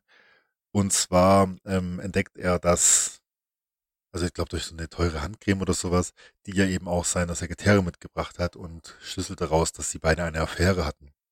Und tatsächlich war das ernster, als sie dachte. Er hat sie dann versetzt, aber da war er dann schon tot. Ähm, und hat ihr eben die Jadenadel gegeben, die sie dann einfach dann ganz salopp und nonchalant im, im Haar trägt und fällt dann fast in Ohnmacht, als eben sich herausstellt, dass die neun Millionen Pfund wert ist und sie sie die ganze Zeit auf den Kopf getragen hat. Und da gibt's auch einen kleinen Funfact. Und Olivia Pollett oder Paulet, die die Sekretärin namens ähm, Amanda spielt, die war zwölf Jahre lang insgesamt ähm, mit Benedict Cumberbatch zusammen und eben auch in, während der Zeit, als sie diese Szene gedreht haben, ganz am Ende. Und ja, Fun Facts, dann sind wir auch schon durch mit dieser Folge hier. Also nicht mit dieser Folge insgesamt, aber mit der zweiten Folge der ersten Staffel von Sherlock Holmes. Ähm, die Geschichte und auch einzelne Elemente davon, die stammen aus insgesamt drei originalen Sherlock Holmes Geschichten. Ähm, und zwar The Valley of Fear, The Sign of Four und The Five Orange Pipes. Ähm, eben, das sind verschiedene Sachen entlehnt oder die Grundgeschichte rausgenommen. Dann mal zu den ähm, Teekannen ganz am Anfang. Die heißen Yixing ich hoffe, ich spreche das einigermaßen richtig aus. Yixing. Entweder heißen die Yixing oder ist der Inhalt oder das besteht aus Yixing, das weiß ich jetzt nicht so genau. Ich habe es auch nicht so, ist nicht so mein Spezialgebiet, Kaffee, äh, Tee kann. Aber auf jeden Fall gibt es schon seit dem 15. Jahrhundert. Und äh, die können praktisch die, also die Flüssigkeit aufsaugen und werden dadurch dann stärker. Und äh, die gibt's wohl, also gibt's wohl in echt und eben bis zu drei Millionen Dollar ähm, das Stück. Also nicht so unwertvoll. Ja, und tatsächlich gibt's ja gar nicht so arg viel mehr zu sagen. Ähm, denn das, ich komme jetzt auch gleich zu meiner Bewertung. Das ist auch ein bisschen mein Eindruck und ich habe auch jetzt öfter im Internet gelesen von, von eben Fans der Serie, dass äh, das eine Art Luftholfolge ist und dass die bei ganz, ganz vielen nicht die Lieblingsepisode ist. Das sieht man auch in der Bewertung, weil die Serie hat generell eine, eine sehr gute Bewertung, auch insgesamt und auch die einzelnen Folgen. Aber diese Folge hat eben 7,9, also was trotzdem immer noch sehr gut ist, aber eben im Shallow-Kontext so mittelgut. Und ich habe tatsächlich auch nur sieben gegeben, obwohl, also ich mag die Folge auch, so ist es nicht. Aber ich finde jetzt auch gerade, wenn wir gleich zur nächsten Folge gehen und dann halt, wenn die Staffel weiter voranschreitet, dass die Folgen dann schon immer deutlich besser werden. Ähm, deswegen ist das so eine Folge, die gehört dazu, die schaut mir gerne mal an. Aber das wäre jetzt nicht die erste, die ich jemandem zeigen würde, um es zu überzeugen. So viel, und deswegen würde ich es mal ganz knapp halten, so viel zu äh, Blind, Bank, Blind Banker.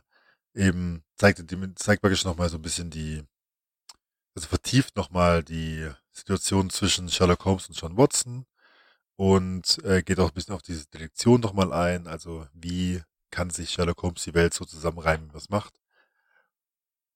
Und man lernt eben am Ende kennen, oder man lernt am Ende, äh, man sieht am Ende, dass da wohl noch irgendeine Art von treibende Kraft ähm, dahinter ist, die eventuell dann irgendwann später nochmal auftaucht.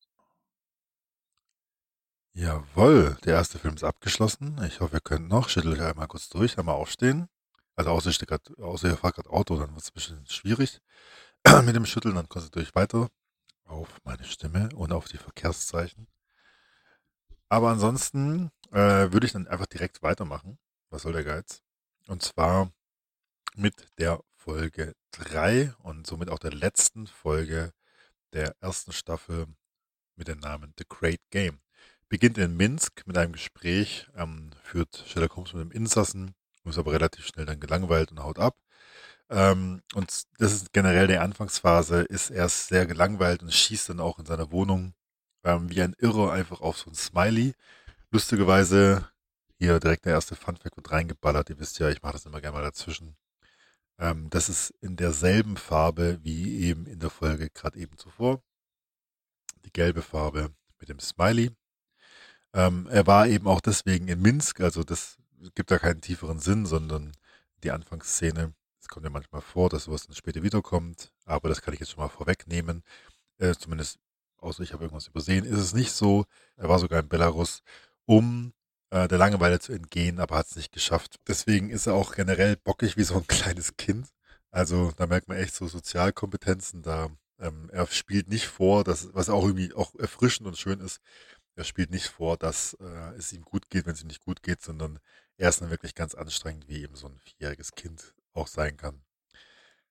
Ähm, es kommt auch zur Sprache, was die, was der Laune nicht gerade bei, beiträgt, der guten Laune, dass ähm, der Blog von John Watson, John Watson entdeckt wurde, in dem er praktisch über Sherlock Holmes schreibt, beziehungsweise über die Fälle, die sie zusammen erledigt haben, zum Beispiel ein Fall in Pink, den wir ja in der ersten Folge gesehen haben, er ist vor allem deswegen nicht begeistert, weil er eben so kleine, ja, kleine Sachen mit reinbringt. Zum Beispiel weiß Sherlock Holmes hat, interessiert sich nicht für das Sonnensystem, weil er sagt, das juckt mich nicht, er braucht es nicht für seine Arbeit, deswegen lässt er die Gehirnkapazität frei und wird deswegen auch aufgezogen. Hey, weißt du echt nicht, dass diese, dass die Erde sich um die Sonne dreht? Ähm, und das gefällt natürlich nicht so arg. Also er beschwert sich dann wiederholend über seine Unterforderung und alles Mögliche. Die beiden jedenfalls liefern sich dann ein Wortgefecht, allein schon, weil der Sherlock halt so, so bockig drauf ist und der John Watson geht erstmal raus, sagt, er braucht frische Luft. Und praktisch äh, auf der Treppe begegnen sich dann noch die Mrs. Hudson, sie kommt rein und merkt eben gleich so, oh, gibt's da Ärger im Paradies? Ähm, und äh, nimmt es praktisch auch so ganz locker auf. Also ich finde es ganz toll, wie sie da auch so agiert. Kommt auch später noch in, in späteren Folgen, den greife ich jetzt mal nicht vor, warum sie denn so relativ locker ist bei den beiden, obwohl sie ja wirklich auch ähm, ja, obwohl die schon sehr eigenartig sind. Äh, und er sagt dann auch so, oh, es ist nicht schrecklich, Mrs. Hudson, das ist so ruhig, alles so friedlich. Sagt er, keine Sorge, irgendwann kommt bestimmt ein kleiner Mord um die Ecke. Ah, wäre das nicht schön? Also sie geht da auch ähm, eben relativ locker mit um. Und dann passiert tatsächlich gleich etwas, und zwar es explodiert. Ähm, das Haus gegenüber und äh, die Wohnung ist eben Mitleidenschaft gezogen. Und also Sherlock Holmes fällt auch um. Das ist tatsächlich auch so ein kleiner Filmfehler. Ähm, es ist mir auch schon, also es ist mir so, ja, es ist mir jetzt nicht richtig bewusst geworden, aber ich habe auch schon gedacht, hm, das ist aber schon ein bisschen merkwürdig. Äh, man sieht nämlich dann eben, dass, dass er bei der Sarah dann aufwacht am nächsten Morgen und erst im Fernsehen mitbekommt, dass ähm, die Wohnung explodiert ist. Aber eigentlich hätte es er, also eigentlich war er noch so nah dran, dass er es hätte mitkriegen müssen. Äh, er war noch nicht so weit weg. Aber wir wollen jetzt nicht mal päpstlicher sein als der Papst. Auf jeden Fall kommt er dann danach nach Hause und dort ist auch schon Mycroft und der bittet mehr oder weniger Sherlock Holmes um Hilfe bei einem Fall. Ähm, denn ein Mann ist tot auf den Gleisen gefunden worden, aber es war nicht sein Todesort. Ähm, und das hat was mit nationaler Sicherheit zu tun, wie eigentlich alles bei Mycroft Holmes. Ähm, Sherlock Holmes lehnt aber ab, weil er sich jetzt der Explosion zuwendet, denn sie war keine zufällige Explosion, es war kein Unfall. Äh, denn es ist eine Nachricht, ein Handy für Sherlock Holmes in einem Safe mit einem Bild dort gefunden worden. Dieses Bild äh, von einem Kamin weckt irgendwas ihn auf, denn er rennt sofort nach Hause, sucht Miss Hudson aus und geht in eine leere Wohnung, die praktisch nochmal oben drüber ist und sieht eben, dass dort, das ist ein weiterer Hinweis, und zwar sind da weiße Turnschuhe und sein Telefon klingelt. Ähm, und zwar fängt die Nachricht an mit fünf Pieptönen. Piep, piep, piep, piep, piep, wie manchmal so bei Nachrichtensendungen oder sowas. Als er dann rangeht, ähm, merkt er relativ schnell, dass ähm, er praktisch nicht mit der Person selber redet, sondern eine Geisel äh, wird praktisch missbraucht als, als ähm, Sprachrohr, äh, liest praktisch, also liest vor, was ihr diktiert wird per Fernnachricht, ein Pager oder sowas. Und äh, Sherlock Holmes kriegt die Aufgabe, dass er den Turnschuhen nachgehen muss und innerhalb von zwölf Stunden den Fall dahinter lösen muss. Also er muss innerhalb von zwölf Stunden erstmal herausfinden, was der Fall ist und dann den auch lösen. Also eine Art Rätselaufgabe. Und er freut sich unverhältnismäßig, weil das eben die Langeweile endlich besiegt ist und da etwas los ist. Ähm, während er eben praktisch die Sandpartikel von dem Schuh untersucht, äh, trifft er Jim, den scheinbaren Freund von Molly, obwohl er, als er vorbeiläuft, sagt er gleich gay. Was sagst du? Nothing. Hey. Also er auf, äh, sieht praktisch mit einem Blick, dass der eben äh, schwul ist und sich eben auch an die ähm, an Sherlock Holmes ranmacht, weil er ihm praktisch eine Nummer zusteckt. Also er wirft was runter und wirft die, ähm, wirft die Nummer zu und Molly, die, ähm, scheiße, wie heißt das? Ich habe Leichenfrau geschrieben, aber es gibt noch einen anderen Begriff dafür, die praktisch die, äh, die Leichen exhumiert. Ähm, ja, vielleicht fällt mir nachher ein Begriff ein. Auf jeden Fall, sie äh, ist ja auch so ein bisschen verliebt in Sherlock und ähm, deswegen kann man darauf kommen, dass sie eventuell eben mit diesem Jim zusammen ist, um äh, Sherlock auch ein bisschen eifersüchtig zu machen, aber er wird eben relativ schnell entlarvt und zeigt sein ganzes Einfühlungsvermögen, indem er ihm einfach abblitzen lässt und sie auch. Ähm, was aber dann gegenüber von John Watson wieder ein bisschen anders ist, denn er sagt nämlich, schauen Sie es auch an äh, und analysieren Sie die, die Turnschuhe insgesamt, als er versucht, ihn praktisch zu fördern, auch wenn er ihm danach attestiert, dass er so ziemlich alles Wichtige übersehen hat. Aber er versucht trotzdem, äh, John Watson mit reinzunehmen und hat ihm gegenüber auch mehr Geduld als seinem restlichen Umfeld. Ähm, wie man jetzt eben bei Jim und Molly auch gesehen hat. Dann äh, sagt der Sherlock Holmes, dass, dass es lustigerweise äh, mit einem seiner ersten Fälle, die er sich praktisch als Kind selber ausgedacht, also nicht, also selber angefangen hat zu bearbeiten, zu tun hat, und zwar mit einem gewissen Carl Powers, der während einem Wettkampfes in, in einem Schwimmbecken eben über äh, eben gestorben ist. Und alle dachten halt, es ist ein Unfall. Aber jetzt scheint es wohl so, als ob da mehr dahinter steckt. Ähm, er kümmert sich um den Fall und John soll sich um den Fall von ähm, Mycroft handeln, der mit nationaler Sicherheit, eben dass der Tote halt weit weg von zu Hause auf den Bahngleisen gefunden worden ist, ohne Ticket und ohne ähm, Ahnung, ja, wie man da hingekommen sein könnte. Währenddessen findet Sherlock Holmes Gift in den Schuhen und schreibt es dem Bombenleger, dass praktisch das Gift ihm eingeführt, also ihm, dem, dem Karl Powers zugefügt wurde, weswegen er dann einen Krampf im Becken bekommen hat. Äh, also, nicht, also nicht in seinem Becken, sondern im, im Schwimmbecken und daraufhin eben äh, untergegangen ist und nie jemand gemerkt hat, dass er getötet worden ist, statt äh, durch einen tragischen Unfall zu sterben. Und er schreibt es dem Bombenträger, wie er, also er schreibt praktisch über seine Homepage als Kommentar und dann wird die Frau daraufhin auch gleich losgelassen und wird gerettet. Ähm, er freut sich, also Sherlock Holmes freut sich über den Auftrag, ähm, langweilt sich eben auch insgesamt und es kommt auch gleich der nächste äh, Auftrag und der Anruf. Und da finde ich auch wieder so gute Schnitte zwischen Opfer und äh, Sherlock Holmes, wie das Telefonat praktisch so ganz ja, dynamisch dargestellt ist. Ähm, der Böse oder Böse, Bösin, wie, wissen wir noch nicht genau, gibt eben persönliche Motive an gegen Powers und gleich den nächsten Auftrag dazu. Äh, es wurde nämlich ein Auto gefunden, verlassenes mit Blut und die Frau denkt, er ist tot. Also der Mann, dem das Auto gehört hat, ist tot. Sie folgen der Autoverleihspur, also es war eben nicht sein eigenes, sondern es wurde geliehen. Und er entdeckt, ähm, dass die Firma Tote vortäuscht sozusagen, ähm, damit sie sich ein neues Leben aufbauen können oder eben aus der jetzigen Situation auf jeden Fall verschwinden können. Und der, der tote Monkford äh, ist jetzt in Kolumbien. Das findet er praktisch auch raus, indem er den Autoverleiher anschaut. Ähm, und er kriegt noch den, den Tipp, der Name, also die, die Lösung liegt im Namen. Janus ist ja so dieser doppel, doppelköpfige Gott, ähm, dass man eben praktisch ja, zwei Gesichter zeigt. Und eins davon ist eben, dass sie auf dieser Seite tot sind, aber dass er jetzt eben in Kolumbien weiterlebt und seine Frau und eben Janus K das Geld von der, von der Lebensversicherung eben aufteilen sozusagen. Und der Mann eben erstmal aus der Schusslinie weg ist, äh, nachdem er hier durch Schulden reingeraten ist. Dann geht es natürlich direkt weiter, also auch hier wenig Ruhephase. Die Serie ist auch, also die Folge ist auch relativ schnell. Ähm, klar sind ja, wir hatten ja fünf Piepser, also kommen auch fünf Aufgaben. Die müssen ja natürlich alle da gut reinpassen. Ähm, es geht weiter mit Connie Prince. Ist ein aufsteigender Reality-Star, ähm, so im weitesten Sinne, die macht so Do-it-yourself, ähm, Schmink- und Einricht nee, Einrichtungssachen, glaube ich eher. Und ähm, die ist eben gestorben. Und es sieht noch nach einem Unfall aus, aber der äh, John Watson ist dann dort und es spinnt auch gleich Theorien. Also gibt sich als Journalist aus, die aber sofort von Sherlock Holmes korrigiert werden. Äh, John Watson ist, sauer, ist auch sauer, dass er es schneller herausgefunden hat, dass er es eigentlich schon wusste und ihn trotzdem hingeschickt hat. Und dann sagt ihm aber Sherlock, ähm, dass er die Zeit für Nachforschungen genommen hat, dass der Fall praktisch relativ einfach war, dass er aber Nachforschungen hat, wer denn dahinter steckt, also wer denn dieser, ähm, dieser Bombenleger, Bombenlegerin ist und glaubt eben, dass es eine Art Verbrechergenie ist.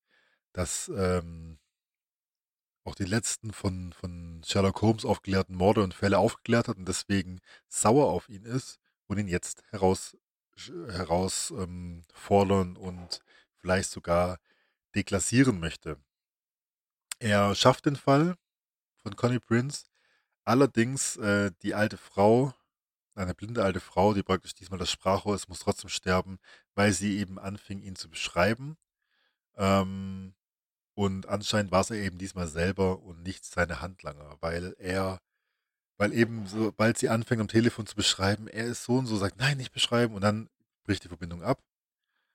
Und ähm, man sieht praktisch, wie, also man sieht immer die Opfer, wie sie gefesselt sind mit der Bombe und ein Sniper auf die, äh, praktisch auf die Explosionseinheit gerichtet ist. Und diesmal kam der Schuss wohl. Und jetzt habe ich da gefunden, dass das wohl so ein, ähm, ja, so ein Filmmythos ist, dass man eben wenn man auf Plastik, auf, auf ähm, Plastiksprengstoff schießt, dass er auch explodiert. Das soll wohl nicht funktionieren. Ich gebe es jetzt nur weiter, ich weiß es ehrlich gesagt nicht. Da bin ich, also es übersteigt meine äh, Physik und vor allem Chemiekenntnisse. Aber ähm, das ist wohl eher immer so eine, eine Art, also braucht eine Art Auslöser und kann wohl nicht durch Draufschießen explodieren, wenn es eben so ein Plastiksprengstoff ist. Also ist das wohl ein kleiner Filmfehler. John Watson ist eben sauer auf Sherlock, weil er es nur als Spiel sieht und, und nicht die Leben dahinter sieht als Menschen. Also da stoßen wir wieder auf seine fehlende ähm, Sozialkompetenz, die eben ähm, die nur den, also er widmet sich nur den Fällen und nicht den Menschen. Und da kommt auch ein schönes kleines Zitat.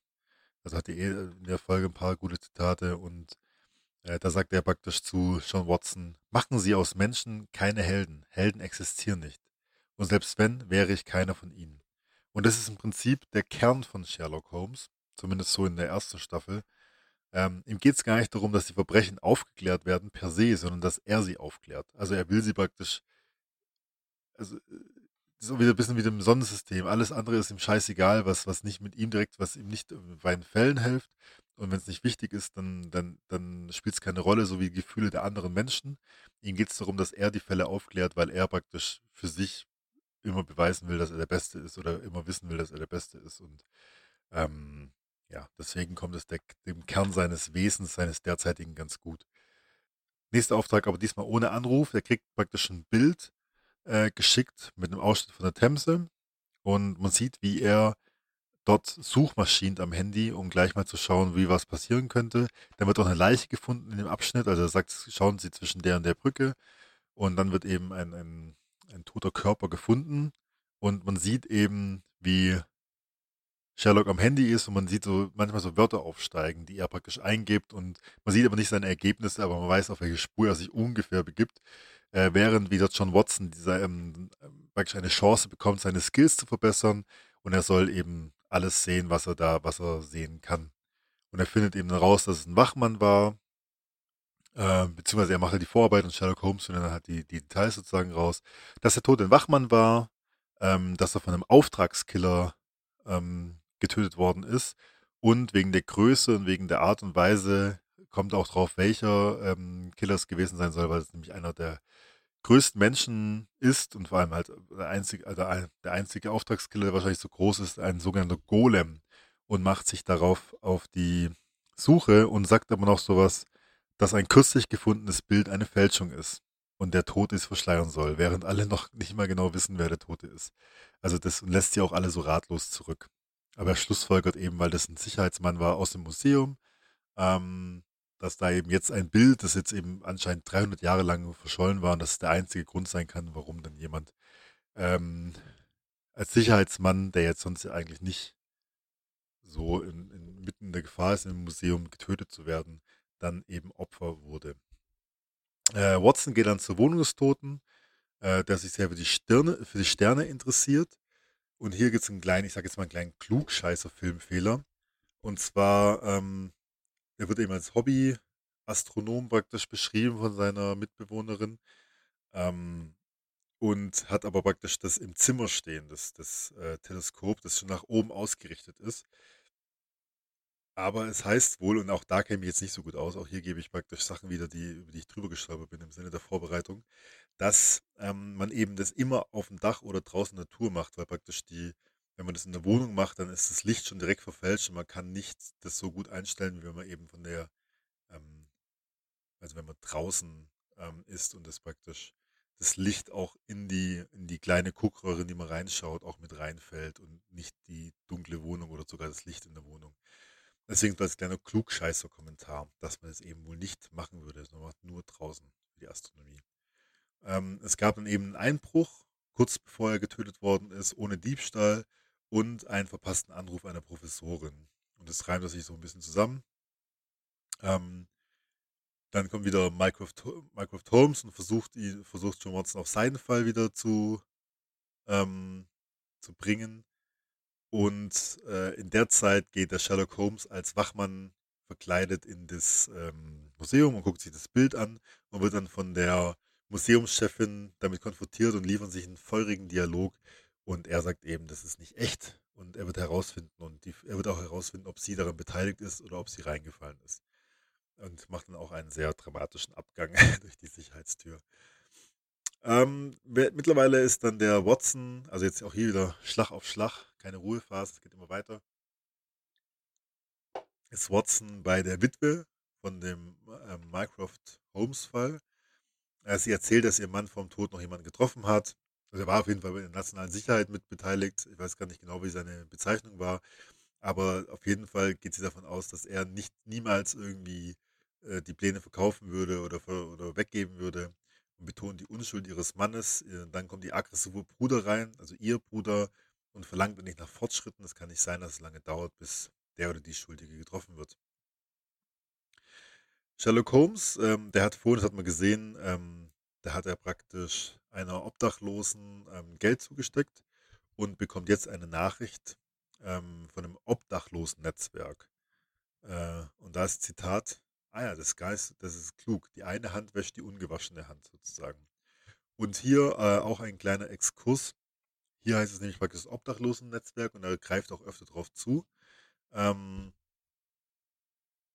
die finden hier zum Beispiel, die wissen jetzt, wo der, die zeigen ihm praktisch, wo der Golem lebt, und zwar in einem Ort namens, oder lebt, haust, weil der wegen seiner Größe so oft auffällt, ist in Vauxhall Arch, Arches oder so ähnlich. Für Englisch ist No Guarantee ähm, in der Aussprache. Aber dass sie praktisch die Augen und Ohren überall sind. Ähm, und Obdachlose können sich ja oft auch, oder können sich ja in dem Szenario auf jeden Fall gut bewegen, ohne auch allzu arg aufzufallen, weil, wie ein, ein Rapper namens Motrip mal gesagt hat, einen schönen Satz, ähm, niemand, niemand schaut die Raupen an, die noch keine Schmetterlinge geworden sind. Und deswegen sind, äh, oder, ja, so oder so ähnlich. Ähm, deswegen können Obdachlose ja oft sehr im offenen, trotzdem verborgenen ähm, agieren. Und Holmes äh, nutzt die eben, also gibt den Geld und dafür kriegt er Informationen. Ähm, und im Originalen heißen die praktisch die Baker Streets ähm, Irregulars, also irregulären, äh, bei den Büchern in den, vom Doyle, vom Sir Arthur Doyle. Und auch in Elementary kommen die vor. Ist mir dann im Zuge dessen aufgefallen. Und zwar heißen die da auch irregu irregulär, irregulären, ah ja, das kann ich nicht aussprechen. Die heißen bei ihm auch so, die haben praktisch so in speziellen Gebieten sind sie meisterhaft und äh, mindestens genauso nerdig wie er. Also zum Beispiel, wer öfter vorkommt in der Serie Elementary ist der halbnackte Mathematiker, also der sich gern mathematischen ähm, Lös äh, Aufgaben sehr nahe fühlt und deswegen sein Hemd immer auszieht. Oder die Nase, mit dem er im Streit ist über das Thema Tabak. Oder ähm, auch eine wiederkehrende Figur, so ein junger rebellischer Hacker, PC-Crack, der immer wieder mal kommt und dafür dann irgendwelche Spielfiguren verlangt oder ähm, und eben dieses Netzwerk ist in allen, also zumindest allen mir bekannten ähm, Verfilmungen und Verserierungen, wie auch immer das heißen sollte, von äh, Sherlock Holmes vertreten, dass er auf andere Leute zugreift. Also er ist da nicht eitel genug, er ist nicht so eitel, dass er denkt, er kann wirklich alles alleine wissen, aber er holt sich dann auch Hilfe. Dann ähm, treffen Sherlock Holmes und Watson wieder aufeinander und updaten sich so mit vielen Kleinigkeiten. Und das ist auch so ein Merkmal, du kannst im Prinzip wirklich miträtseln bei der, also eigentlich bei fast allen, ja, ja, es gibt schon ein paar Sachen, die, die kannst du nicht so richtig wissen, aber bei vielen, vielen Sachen kannst du miträtseln. Ähm, und wenn du genau zuhörst und natürlich dann auch die richtigen Schlüsse äh, findest, dann kannst du auch zumindest spätestens im Nachhinein nachvollziehen, ähm, wie denn die Herleitung und die Auflösung gewesen ist. Und hier auch fallen dann solche kleinen Sachen. Ähm, wobei hier zum Beispiel was Unlogisches ist, denn der Sherlock kommt wohl schon ein bisschen auf die Idee, dass das Bild eben, also weiß, dass das Bild wahrscheinlich nicht echt ist und findet noch heraus, warum. Und guckt dann ungewohnterweise, sagt dann, ah, sehen Sie die Sterne da oben? Ist das nicht schön? Aber das Problem ist natürlich, dass in so einer Stadt wie London, also einer riesigen Stadt, ist die Luftverschmutzung so groß, dass man die Sterne gar nicht sehen kann. Also es ist so gut wie unmöglich. Deswegen auch hier wieder ein kleiner Filmfehler, weil die Sterne sind schon ziemlich immens, als ob man draußen auf dem Land ist. Äh, und es ist ja selbst in kleineren Städten so, dass das heutzutage leider immer schwieriger wird. Ähm, aber eben, wenn man dann praktisch folgt, deswegen Sternen, dann kann man am Ende herausfinden oder zumindest nachvollziehen, was es denn war. Als sie am Ziel antreffen, dann werden sie per Schatten, ist auch so ein bisschen so ein bisschen Slapstick, sieht ein bisschen alt aus. Ich finde es auch so ganz lustig, wie dann praktisch der Golem aufsteht und ne, der Schatten immer größer wird und dann losrennt. Ähm, er haut auch ab und dann kommt und Sherlock Holmes regt sich auf, aber John Watson sagt, hey, wenn du mir mal zuhörst, ähm, dann wüsstest du, dass ich dir helfen kann. Und zwar ähm, hat praktisch durch den Anruf, der der Sicherheitsmann Alex bekommen hat von einer gewissen äh, Professorin Kern, Curse, Kern, ähm, dass es davon nicht so viele geben kann und sie kommen dahin dann praktisch zu einer Art Planetarium. Ähm, und sie ist eben da innen drin verwickelt, weil da ging es um Sterne. Und er sagt auch Sterne, also es könnte irgendwie dann sein, dass sie irgendetwas weiß, was wichtig wäre für den weiteren Verlauf.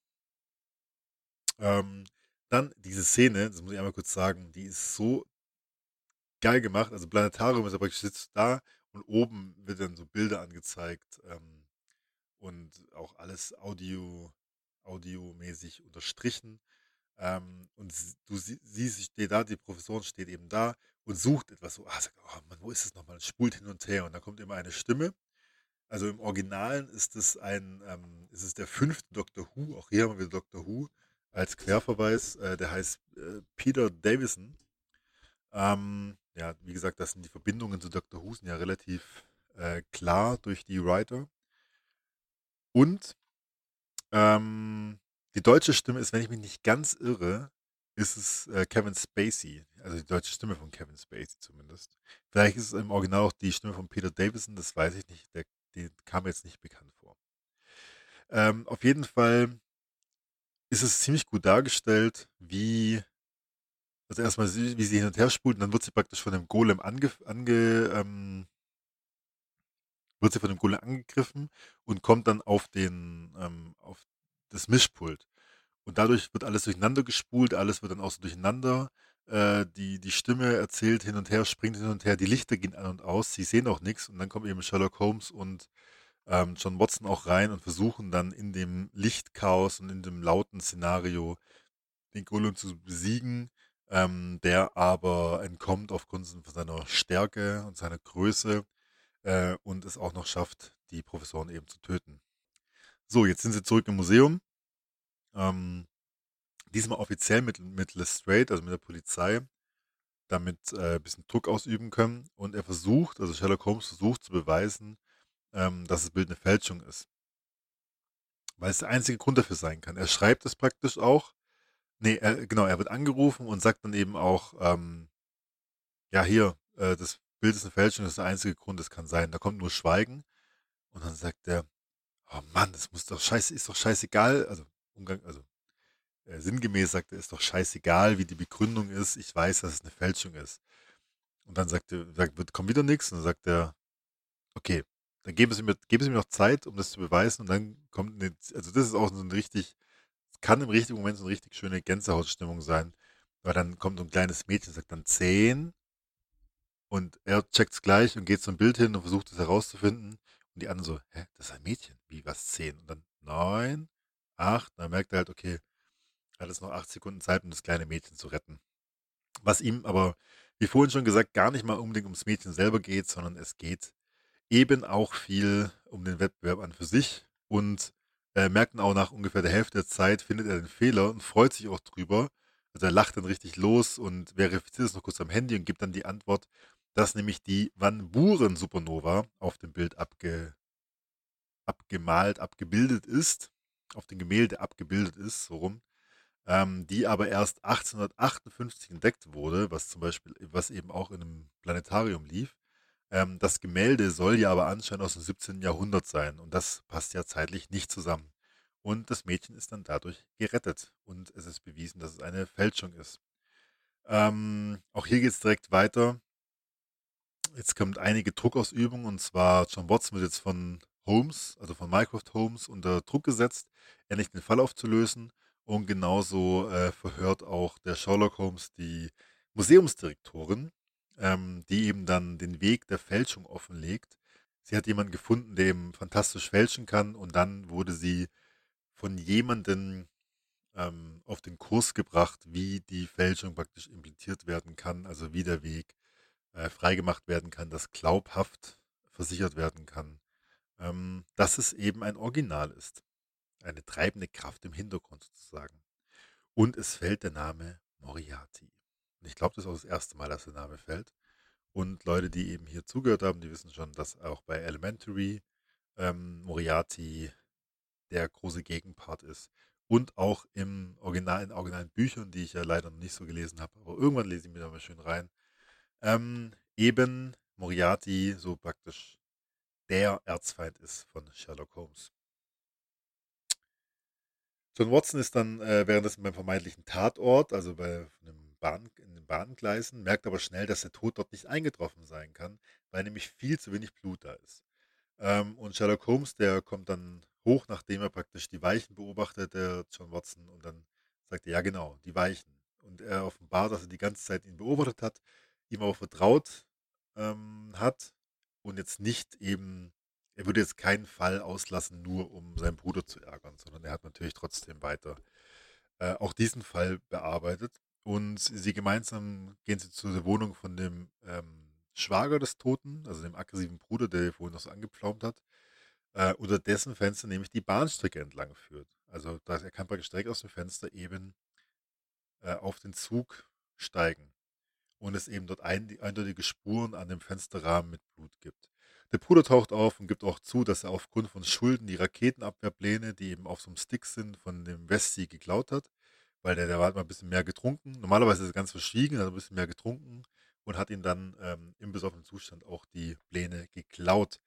Ähm, und im daraufhin folgenden Streit hat er ihn im Affekt getötet und daraufhin eben auf dem Dach von dem Zug geparkt, das eben direkt unter seinem ähm, Fenster eben war. Und ohne die Kurven und Weichen wäre die Leiche auch noch viel, viel weiter weg gewesen und so wurde sie halt irgendwann abgeschüttelt. Ähm, dann ist soweit alles geklärt. Die zwei sind in ihrer Wohnung und ähm, der Watson äh, verabschiedet sich dann praktisch, nachdem er sich vergewissert hat, dass die Raketenabwehrpläne schon weg sind. Sherlock Holmes hat sich zu seinem Bruder gebracht, die wollen mich mal wieder mal zum, zum Ritter schlagen, sagt er dann auch. Er verabschiedet sich dann zu Sarah und äh, Holmes wartet auf den scheinbar letzten Anruf des Bombenlegers. Aber anders als es ihm gesagt hat, ähm, die Pläne zu übergeben, äh, schickt er per Webseite einen Treffpunkt ähm, an eben die, an den geheimnisvollen Bombenleger zur Übergabe und nimmt praktisch das Schwimmbad, in dem Karl Powers damals gestorben ist, und schreibt eben, ich habe die Pläne, weil er vermutet, dass es von Anfang an darum ging. Es ruft dann auch in den, ins Schwimmbad, ähm, dass es von Anfang an ging, äh, um ihn abzulenken von den Raketenplänen, äh, dass er die jetzt hat und dass er die kommen kann. Und jetzt kommt eine Szene, die fand ich beim ersten Mal richtig, richtig geil, weil nämlich die Tür aufgeht, also zeigen sie sich und es kommt John Watson durch. Und er kommt praktisch so ganz, eben ganz locker durch und sagt, Abend. Damit haben sie wohl nicht gerechnet. Und äh, für eine kurze Zeit dachte ich echt, wow, das wäre doch ein krasses, ein krasser Plot-Twist, wenn jetzt auf einmal John Watson der Böse ist dahinter. Es wird aber relativ schnell aufgelöst und es wäre auch ein zu, also ein zu krasser Bruch mit dem Original wahrscheinlich. Aber ähm, Freeman macht es einfach richtig gut, das muss man auch sagen. Auch hier wieder die schauspielerische Leistung muss ich mal lobend erwähnen. Ähm, er macht es aber nicht freiwillig, denn er hat auch eine Bombe umgeschnallt bekommen. Also er ist nie bei der Sarah angekommen, scheinbar, sondern wurde abgefangen. Und ähm, genau, ein tatsächliche Bösewicht kommt zum Vorschein. Und das ist tatsächlich jetzt meine absolute, also meine absolute Lieblingsszene. Wahrscheinlich sogar in der kompletten ersten Staffel, auf jeden Fall in der Folge. Das ist so geil, weil er einfach dann ähm, sagt, er, wer, wer sind Sie? Zeigen Sie sich. Und dann kommt er rein so, dann kommt er, ich habe Ihnen meine Nummer gegeben. Und wie er schon redet, ist einfach richtig. Oh, ich liebe diese Szene. Ich habe die auch, glaube ich, jetzt, ich glaube, ich habe die mehrmals angeschaut. Ich werde gleich noch ein bisschen mehr drauf eingehen, warum ich diese Szene so toll finde. Auf jeden Fall kommt dann rein. Ähm, und sagt dann auch, hey, Jim Moriarty. Jim? Vom, äh, vom ähm, Krankenhaus. Und dann praktisch offenbart es sich, dass er der Jimmy ähm, der Freund von Molly ist. Und da passt die deutsche Stimme einfach so gut zu ihm, weil er sagt auch so, hi. Also wie, wie er einfach damit spielt. Äh, ich habe dann auch die Szene auf Englisch angeschaut, weil wie gesagt, äh, die gefällt mir sehr, sehr gut und habe es dann eben auch ähm, auf beiden Sprachen anschauen wollen. Und beide, also auch Sherlock Holmes, haben im Original eine viel tiefere Stimme als auf Deutsch. Aber irgendwie passen beide gut. Also man kann es auf Deutsch anschauen, man kann es auf Englisch anschauen, meiner Meinung nach. Ähm, war nur erstaunt, dass eben die Stimmen dann doch unterschiedlich So ein bisschen wie bei JD von Scrubs, dass die Stimme von Zach Braff ist auch viel, viel tiefer als im Deutschen. Aber das war als kleiner Exkurs. Er stellt sich eben als Moriarty vor, der im Prinzip sozusagen der böse Zwilling von Sherlock Holmes ist. Denn äh, er ist auch so eine Art äh, weit planendes Verbrechergenie und macht dann Verbrecher-Consulting, ähm, der das eben ermöglicht, äh, Verbrechen im Hintergrund ähm, zu organisieren und Interessen zu steuern, dass er praktisch ähm, alle Macht bei sich hat. Äh, vergleicht sie immer wieder mal, ich weiß nicht, ob es da schon sagt, habe ich gerade nicht im Kopf, aber auf jeden Fall kommt irgendwann mal, dass er sich als Spinne im Netz ähm, vergleicht, die praktisch mal da zupft und mal da zupft und über alles Bescheid weiß, aber eigentlich selten selber sich die Pfoten schmutzig macht. Äh, hier gibt es auch so einen praktischen, also wegen Zwillingen, man merkt auch, dass sie halt so Gegenparts sind, ähm, weil die in manchen Sachen, also Auftreten vor allem genau gegensätzlich sind. Also äh, Moriarty hat kurzes Haar, ganz klar kont kont konturt sozusagen. Ähm, und Sherlock ist ja dann so lang und äh, durcheinander und ist halt da. Ähm, dann auch äh, Moriarty trägt eine Krawatte und der ähm, Holmes ist praktisch äh, mit offenem Hemd und und generell das Auftreten ist einfach sehr unterschiedlich zwischen den beiden, was eben auch so diesen Gegensatzpart ein bisschen ähm, darstellen soll, also visuell untermalen soll. Der Dialog selber, den will ich jetzt wirklich gar nicht äh, wiedergeben, weil ach, das wäre dann nur auseinandergestückelt und ähm, das würde dem nicht gerecht werden. Deswegen hoffe, ihr habt angeschaut, schaut ihn gerne mal auf Englisch an, schaut ihn mehrmals an. Das finde ich, vielleicht gibt es auch YouTube, wenn ihr es eingibt, erste Staffel, dritte Folge, Schwimmbadfolge. Es ist einfach so dieses Gesamtkunstwerk, sage ich jetzt mal. Werdet ihr es bestimmt finden, irgendwie Schwimmbadszene Moriarty, First Appearance Moriarty, irgendwie sowas. Werdet ihr bestimmt finden. Ähm, ansonsten habt ihr das ja eh gesehen. Wissen wir ja alle. Und ähm, mit der ganzen Betonung und der Mimik und wie sie mal laut und mal leise sind, wie sie sich verhalten. Ähm, das muss man einfach, also muss man einfach im Gesamten genießen. Äh, es geht auch darum, dass dann der Moriarty ihm offenbart, dass eigentlich noch niemals jemand äh, so, ihm so nahe gekommen ist wie der Holmes und dass es jetzt die letzte Warnung ist. Und er spielt immer damit, ja, solche töten, soll ich nicht töten, doch mehrere Scharfschützen dabei, ähm, damit niemand auf eine schlechte Idee kommt. Ähm, und am Ende haut er praktisch ab und der Holmes zieht ihm den Bombengürtel aus und wirft ihn weg. Äh, und da merkt man wieder, wie steif die beiden sind. Und da wird auch wieder ein bisschen mit der, mit der ähm, im Raum stehenden Homosexualität gespielt. Denn ähm, Watson ist erstmal so richtig steif, dass er sich, der schon, im Sacken die Beine zusammen, weil er so erleichtert ist, ähm, dass, dass er gerettet ist. Aber er sagt nur, aber er kann einfach nicht Fuck sagen, weil es einfach nicht über, sein, über seine britische ähm, Höflichkeit ähm, rüberschweppen kann. Und auch untereinander sind sie immer noch sehr, sehr förmlich. Also wie sich dann der Sherlock Holmes auch für The, The Thing bedankt. Ähm, also praktisch, dass der äh, Watson sich auf Moriarty gestürzt hat und sich selber halt umbringen wollen, damit ähm, Holmes wegkommt. Ähm, und Watson denkt die ganze Zeit nur an das Gerede, was sie, was zum Glück war keiner dabei, als sie mir den Mantel äh, weggerissen haben in einem Schwimmbad. Weil was würden die Leute nur reden? Also man merkt auf jeden Fall, dass die beide da ein bisschen ähm, steif mit der Sache umgehen sozusagen. Ich glaube, im Deutschen siezen sie sich auch. Im Englischen ist natürlich sowas ein bisschen hinfällig, aber im Deutschen siezen sich die ganze, wo sie zusammenleben, was ein bisschen komisch ist. Naja. Äh, dann kommt Moriarty auf jeden Fall zurück und beschließt, die beiden nun doch umzubringen. Und mehrere Scharfschützen zielen auf die beiden. Nach kurzem Blickkontakt mit John Watson, einem Nicken, zielt dann Sherlock Holmes auf die Bombe, die zwischen den beiden liegt. Und die Folge ist vorbei. Das heißt, wir haben einen astreinen Cliffhanger, der die Situation eben nicht auflöst bis zum ähm, bis zur ersten Folge der zweiten Staffel. So, und damit wären wir dann praktisch schon durch. Jetzt kommen hier kommen auch ein paar mehr ähm, Fakten, also ja, also ein paar mehr Spielereien. Ich habe jetzt schon viele versucht, währenddessen reinzubringen, damit es am Ende nicht so lang wird. Ich würde aber noch mal einmal kurz, das habe ich jetzt vorhin vergessen, ähm, hier noch mal eineinhalb Sätze zu dem eineinhalb Sätze zu dem Regisseur sagen. Und zwar irgendwie dünkt mir das, dass wir schon mal der Name kommt mir bekannt vor, und zwar Paul McGugan, äh, dass wir schon mal ganz kurz über den geredet haben. Ich wüsste aber gerade nicht in welchem Zusammenhang. Ich bin mal kurz durchgegangen. Äh, auf jeden Fall äh, wollte ich ihn deswegen erwähnen, weil er nämlich einer meiner Lieblingsfilme regisiert hat, neben dieser Folge, die ich auch sehr, sehr toll fand. Er ist nämlich der Regisseur von Lucky Number 11. Und wer aufmerksam ist, hat schon gehört, dass wir darüber auch schon öfter mal geredet haben, dass irgendwann mal in einem größeren Rahmen dann ähm, besprochen wird von uns. Aber auf jeden Fall so viel zur äh, Chronistenpflicht, wie es so schön heißt, dass eben das der Regisseur ist. Und der Rest, ähm, wie anderen, haben wir ja schon geredet. Ich würde noch kurz äh, Andrew Scott hervorheben. Und zwar Andrew Scott ist Moriarty, der tatsächlich äh, mit dieser Rolle, das kann ich jetzt schon mal sagen, einer meiner absoluten Lieblingsfilmbösewichte ist. Wie er es spielt, also ich habe es ja gerade schon gesagt, bei der Szene und auch was dann noch auf uns zukommt, da könnt ihr euch alle mal drauf freuen und die weiterschauen. Ähm, der spielt so dieses kompromisslose Böse. Also der praktisch so, ich will, ich will nichts vorweggreifen. Ich will jetzt zu viel verraten. Auf jeden Fall äh, finde ich ihn auch generell einen ganz tollen Schauspieler.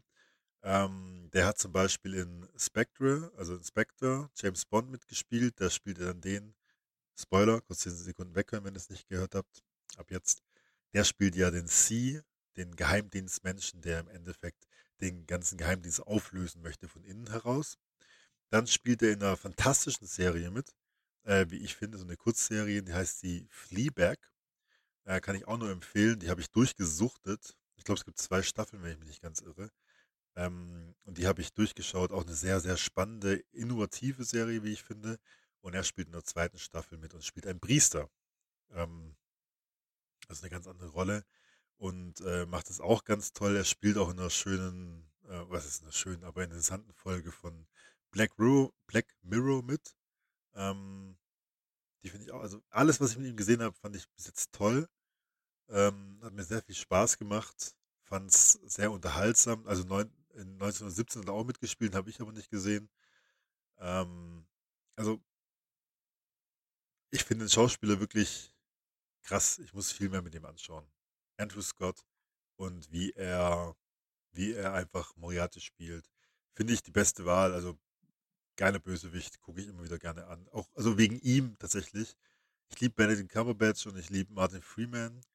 Ähm, und auch die anderen Figuren machen das auch alle tolle an den Schauspielern und Schauspielerinnen. Aber Andrew Scott als Moriarty ist eigentlich der Grund, warum ich es immer wieder anschaue. Den finde ich geil, den liebe ich. So, genau, so viel zu der Geschichte. Jetzt kommen hier noch ein paar Fakten um die Ohren geflogen. Deckung, Deckung. Ähm, und zwar die, das wurde praktisch von der Kurzgeschichte ähm, inspiriert. Und zwar heißt die im Originalen von Sir Arthur Doyle The Adventure of the Bruce Parting Blans. Ähm, und es ist theoretisch tatsächlich die erste Folge, ähm, nämlich ein DVD-Kommentar. Da ist die Quelle her. Da kann man nämlich hören, dass es praktisch die erste Folge ist, die ähm, produziert wurde, damit, also nachdem ähm, British Broadcast Company die Serie abgesegnet hat. Und deswegen wurde die praktisch umge die wurde umgekehrt gefilmt, aber allein deswegen, weil nämlich der ähm, alleinige Schreiber der ersten Folge, der Stephen, Stephen Moffat, ähm, währenddessen, also während er eigentlich Study of in Pink machen sollte, war er noch mit der ähm, mit Doctor Who beschäftigt.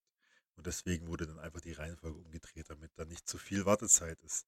Da wir uns ja gerade praktisch in der ersten, in der Pause zwischen der ersten und der zweiten befinden, da haben nämlich auch Martin Freeman und Benedict Cumberbatch in einem anderen Projekt ähm, mehr oder weniger zusammen ähm, gemacht, und zwar in der Hobbit-Trilogie, in der ja dann diesmal Freeman die Hauptrolle spielt und Cumberbatch eben ähm, den Smog den Drachen und noch eine andere Figur. Ich habe die Filme, wie gesagt, nie gesehen.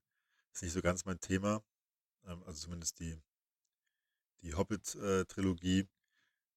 Aber er hat eben dann den Drachen praktisch äh, gespielt, also halt mit diesem, wie heißt es, Motion Picture, mit diesen Punkten und eben die Stimme gegeben. Und Freeman ist ja Bilbo Beutlin.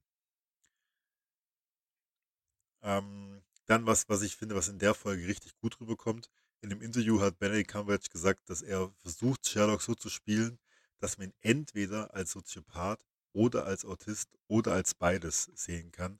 Und ich finde, es kommt eben in dieser Folge ja richtig gut rüber, wenn er sich eben so freut über die Aufgabe und jegliche soziale ähm, Gedanken an die anderen Menschen, an andere Lebewesen sozusagen hintanstellt oder ausblendet.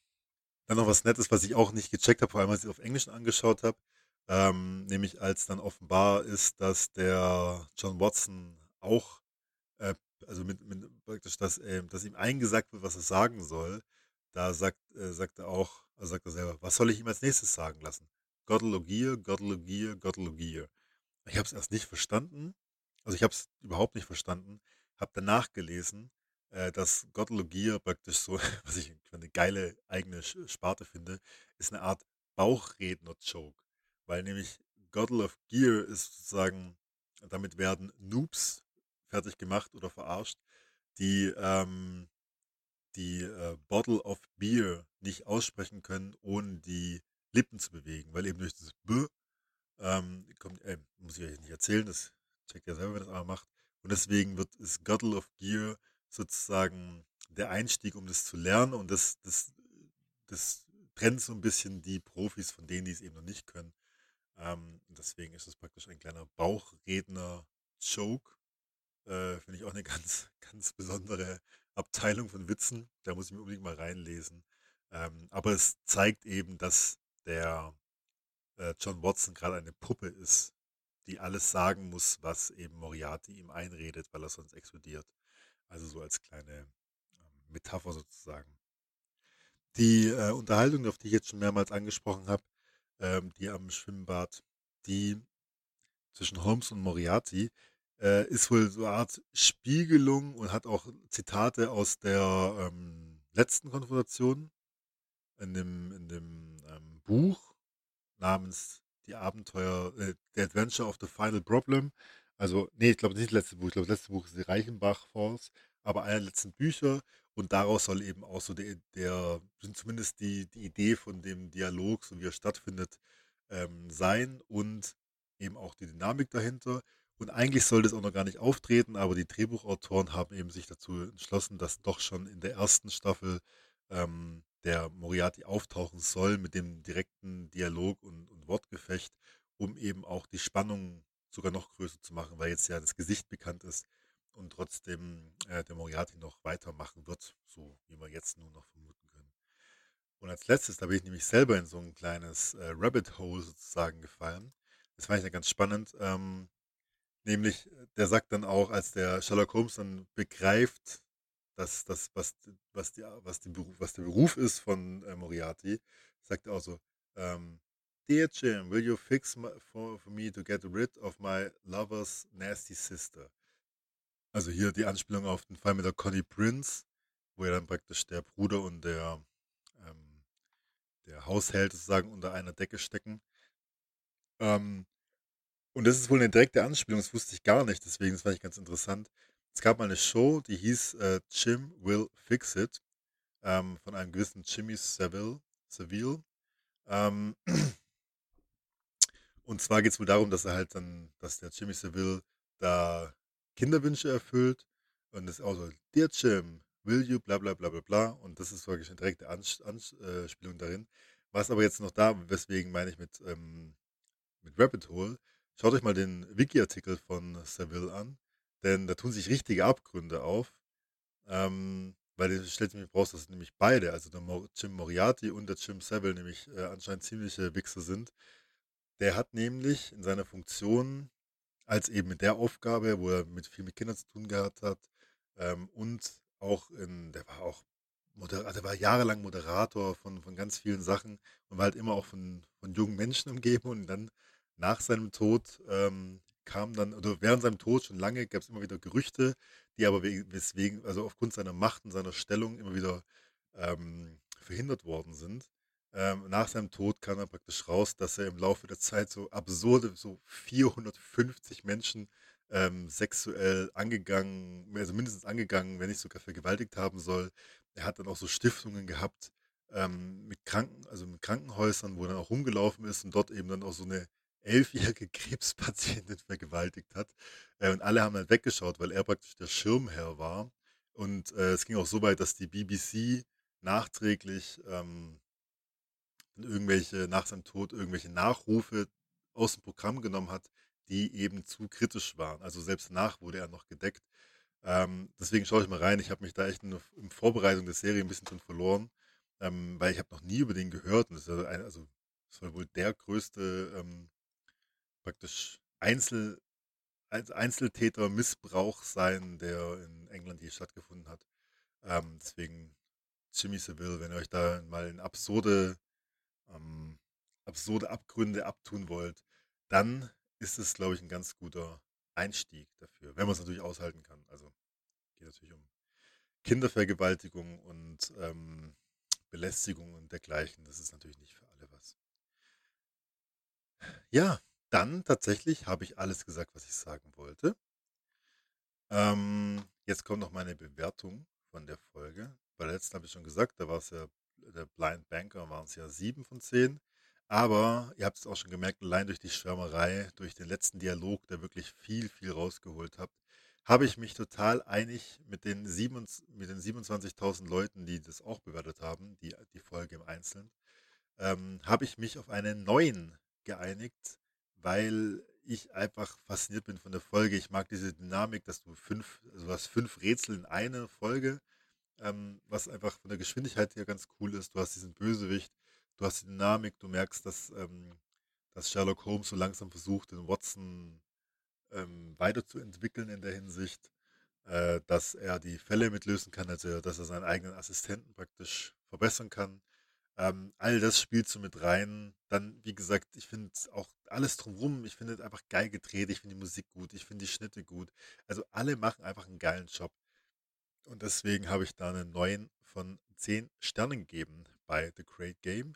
Und das war's eben jetzt mit der ersten Staffel. Auch ein Wahnsinns Cliffhanger. Das heißt, wir schalten alle beim nächsten Mal wieder ein. Ähm, wir haben ja schon gesagt, wir machen wieder mal. Also ich weiß noch nicht genau, wann dann mit der zweiten, mit der, mit der ersten Folge der zweiten Staffel weitergeht. Ähm, da hat er aber keine Eile. Wir haben ja noch ein bisschen Zeit. Ähm, das war's jetzt erstmal faktisch für dieses Thema. Schließe ich jetzt mal ab. Ich hoffe, euch hat es auch gefallen, mal alleine mit mir durch so ein ganzes Thema durchzugehen. Ich habe auch versucht, es nicht zu lang zu machen, waren halt trotzdem zwei Filme. Aber ähm, ich hoffe, euch hat es gefallen. Jetzt aber freue ich mich natürlich wieder, wenn beim nächsten Mal der Patrick dabei ist. Und zwar verrate ich euch kleinen Mäusen natürlich jetzt noch, was denn der nächste Film ist. Und zwar, wenn ihr mal auf den Kalender schaut, seht ihr ja, dass sich ähm, die Weihnachtszeit Ende Dezember doch mit großen, großen Schritten nähert. Und deswegen haben wir beschlossen, dass wir mal ganz typisch, so wie jetzt neulich auf dem Halloween-Zug, auch ein bisschen auf den Weihnachtszug draufspringen und einen Weihnachtsfilm angehen.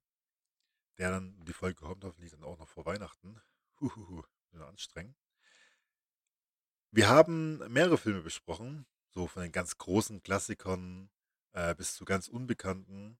Werden auch über andere Filme so ein bisschen anschneiden, aber wir haben uns beschlossen, wir haben beschlossen, dass wir was dazwischen nehmen, so einen Film, den man kennt. Und es basiert praktisch auf, die heißt auch, glaube ich, Die Weihnachtsgeschichte ähm, von Charles Dickens. Ähm, die kennt ihr bestimmt alle mit Ebenezer Scrooge in irgendeiner Art und Weise. Und wir haben uns entschlossen, die 1988er Version zu nehmen, in der Bill Murray die Hauptrolle spielt, den wir ja beide sehr, sehr mögen, zumindest also schauspielerisch. Ähm, ganz, ganz großer für uns. Ähm, und das heißt eben Die Geister, die ich rief. Genau, so heißt der Film, der eben auch mit, der eben praktisch auf der Charles Dickens Geschichte ähm, basiert, aber so in die, also nicht in die Neuzeit, ist jetzt auch wieder 30 Jahre her, aber die, in die damalige Neuzeit transportiert, um Bill Murray praktisch als skrupellosen Fernsehmoderat, äh, Fernsehproduzent und Moderator zeigt, dem es eben nur um Einschaltquoten geht ähm, und daraufhin und dafür eben auch Weihnachten als friedliches Fest äh, missbraucht und dafür dann eventuell die Quittung bekommen könnte. Und über das und über Weihnachten generell ähm, werden wir beim nächsten Mal reden. Also über Weihnachtsfilme und Serien werden wir anschneiden. Ähm, werden aber natürlich auch für die nächsten Jahre noch ein paar Filme übrig lassen. Aber wir beschäftigen uns eben mit Die Geister, die ich rief von 1988. In dem Fall bedanke ich mich sehr, sehr fürs Zuhören. Ähm, bin mal gespannt, wie es auf mich selber wirkt, wenn ich mich die ganze Zeit höre beim Schneiden. Da wäre ich bestimmt wahnsinnig. Aber ich hoffe, dass euch es gefällt. Ihr müsst ja nur einmal anhören. Also ihr dürft es natürlich öfter anhören, aber ihr müsst nur einmal per Gesetz. Äh, Freue mich dann auch, wenn ihr beim nächsten Mal wieder einschaltet, wenn ihr dann, ähm, dann wieder die liebliche Stimme von Patrick und mir in Kombination hört. Wünsche euch eine gute Zeit und bis dann. Bis dann.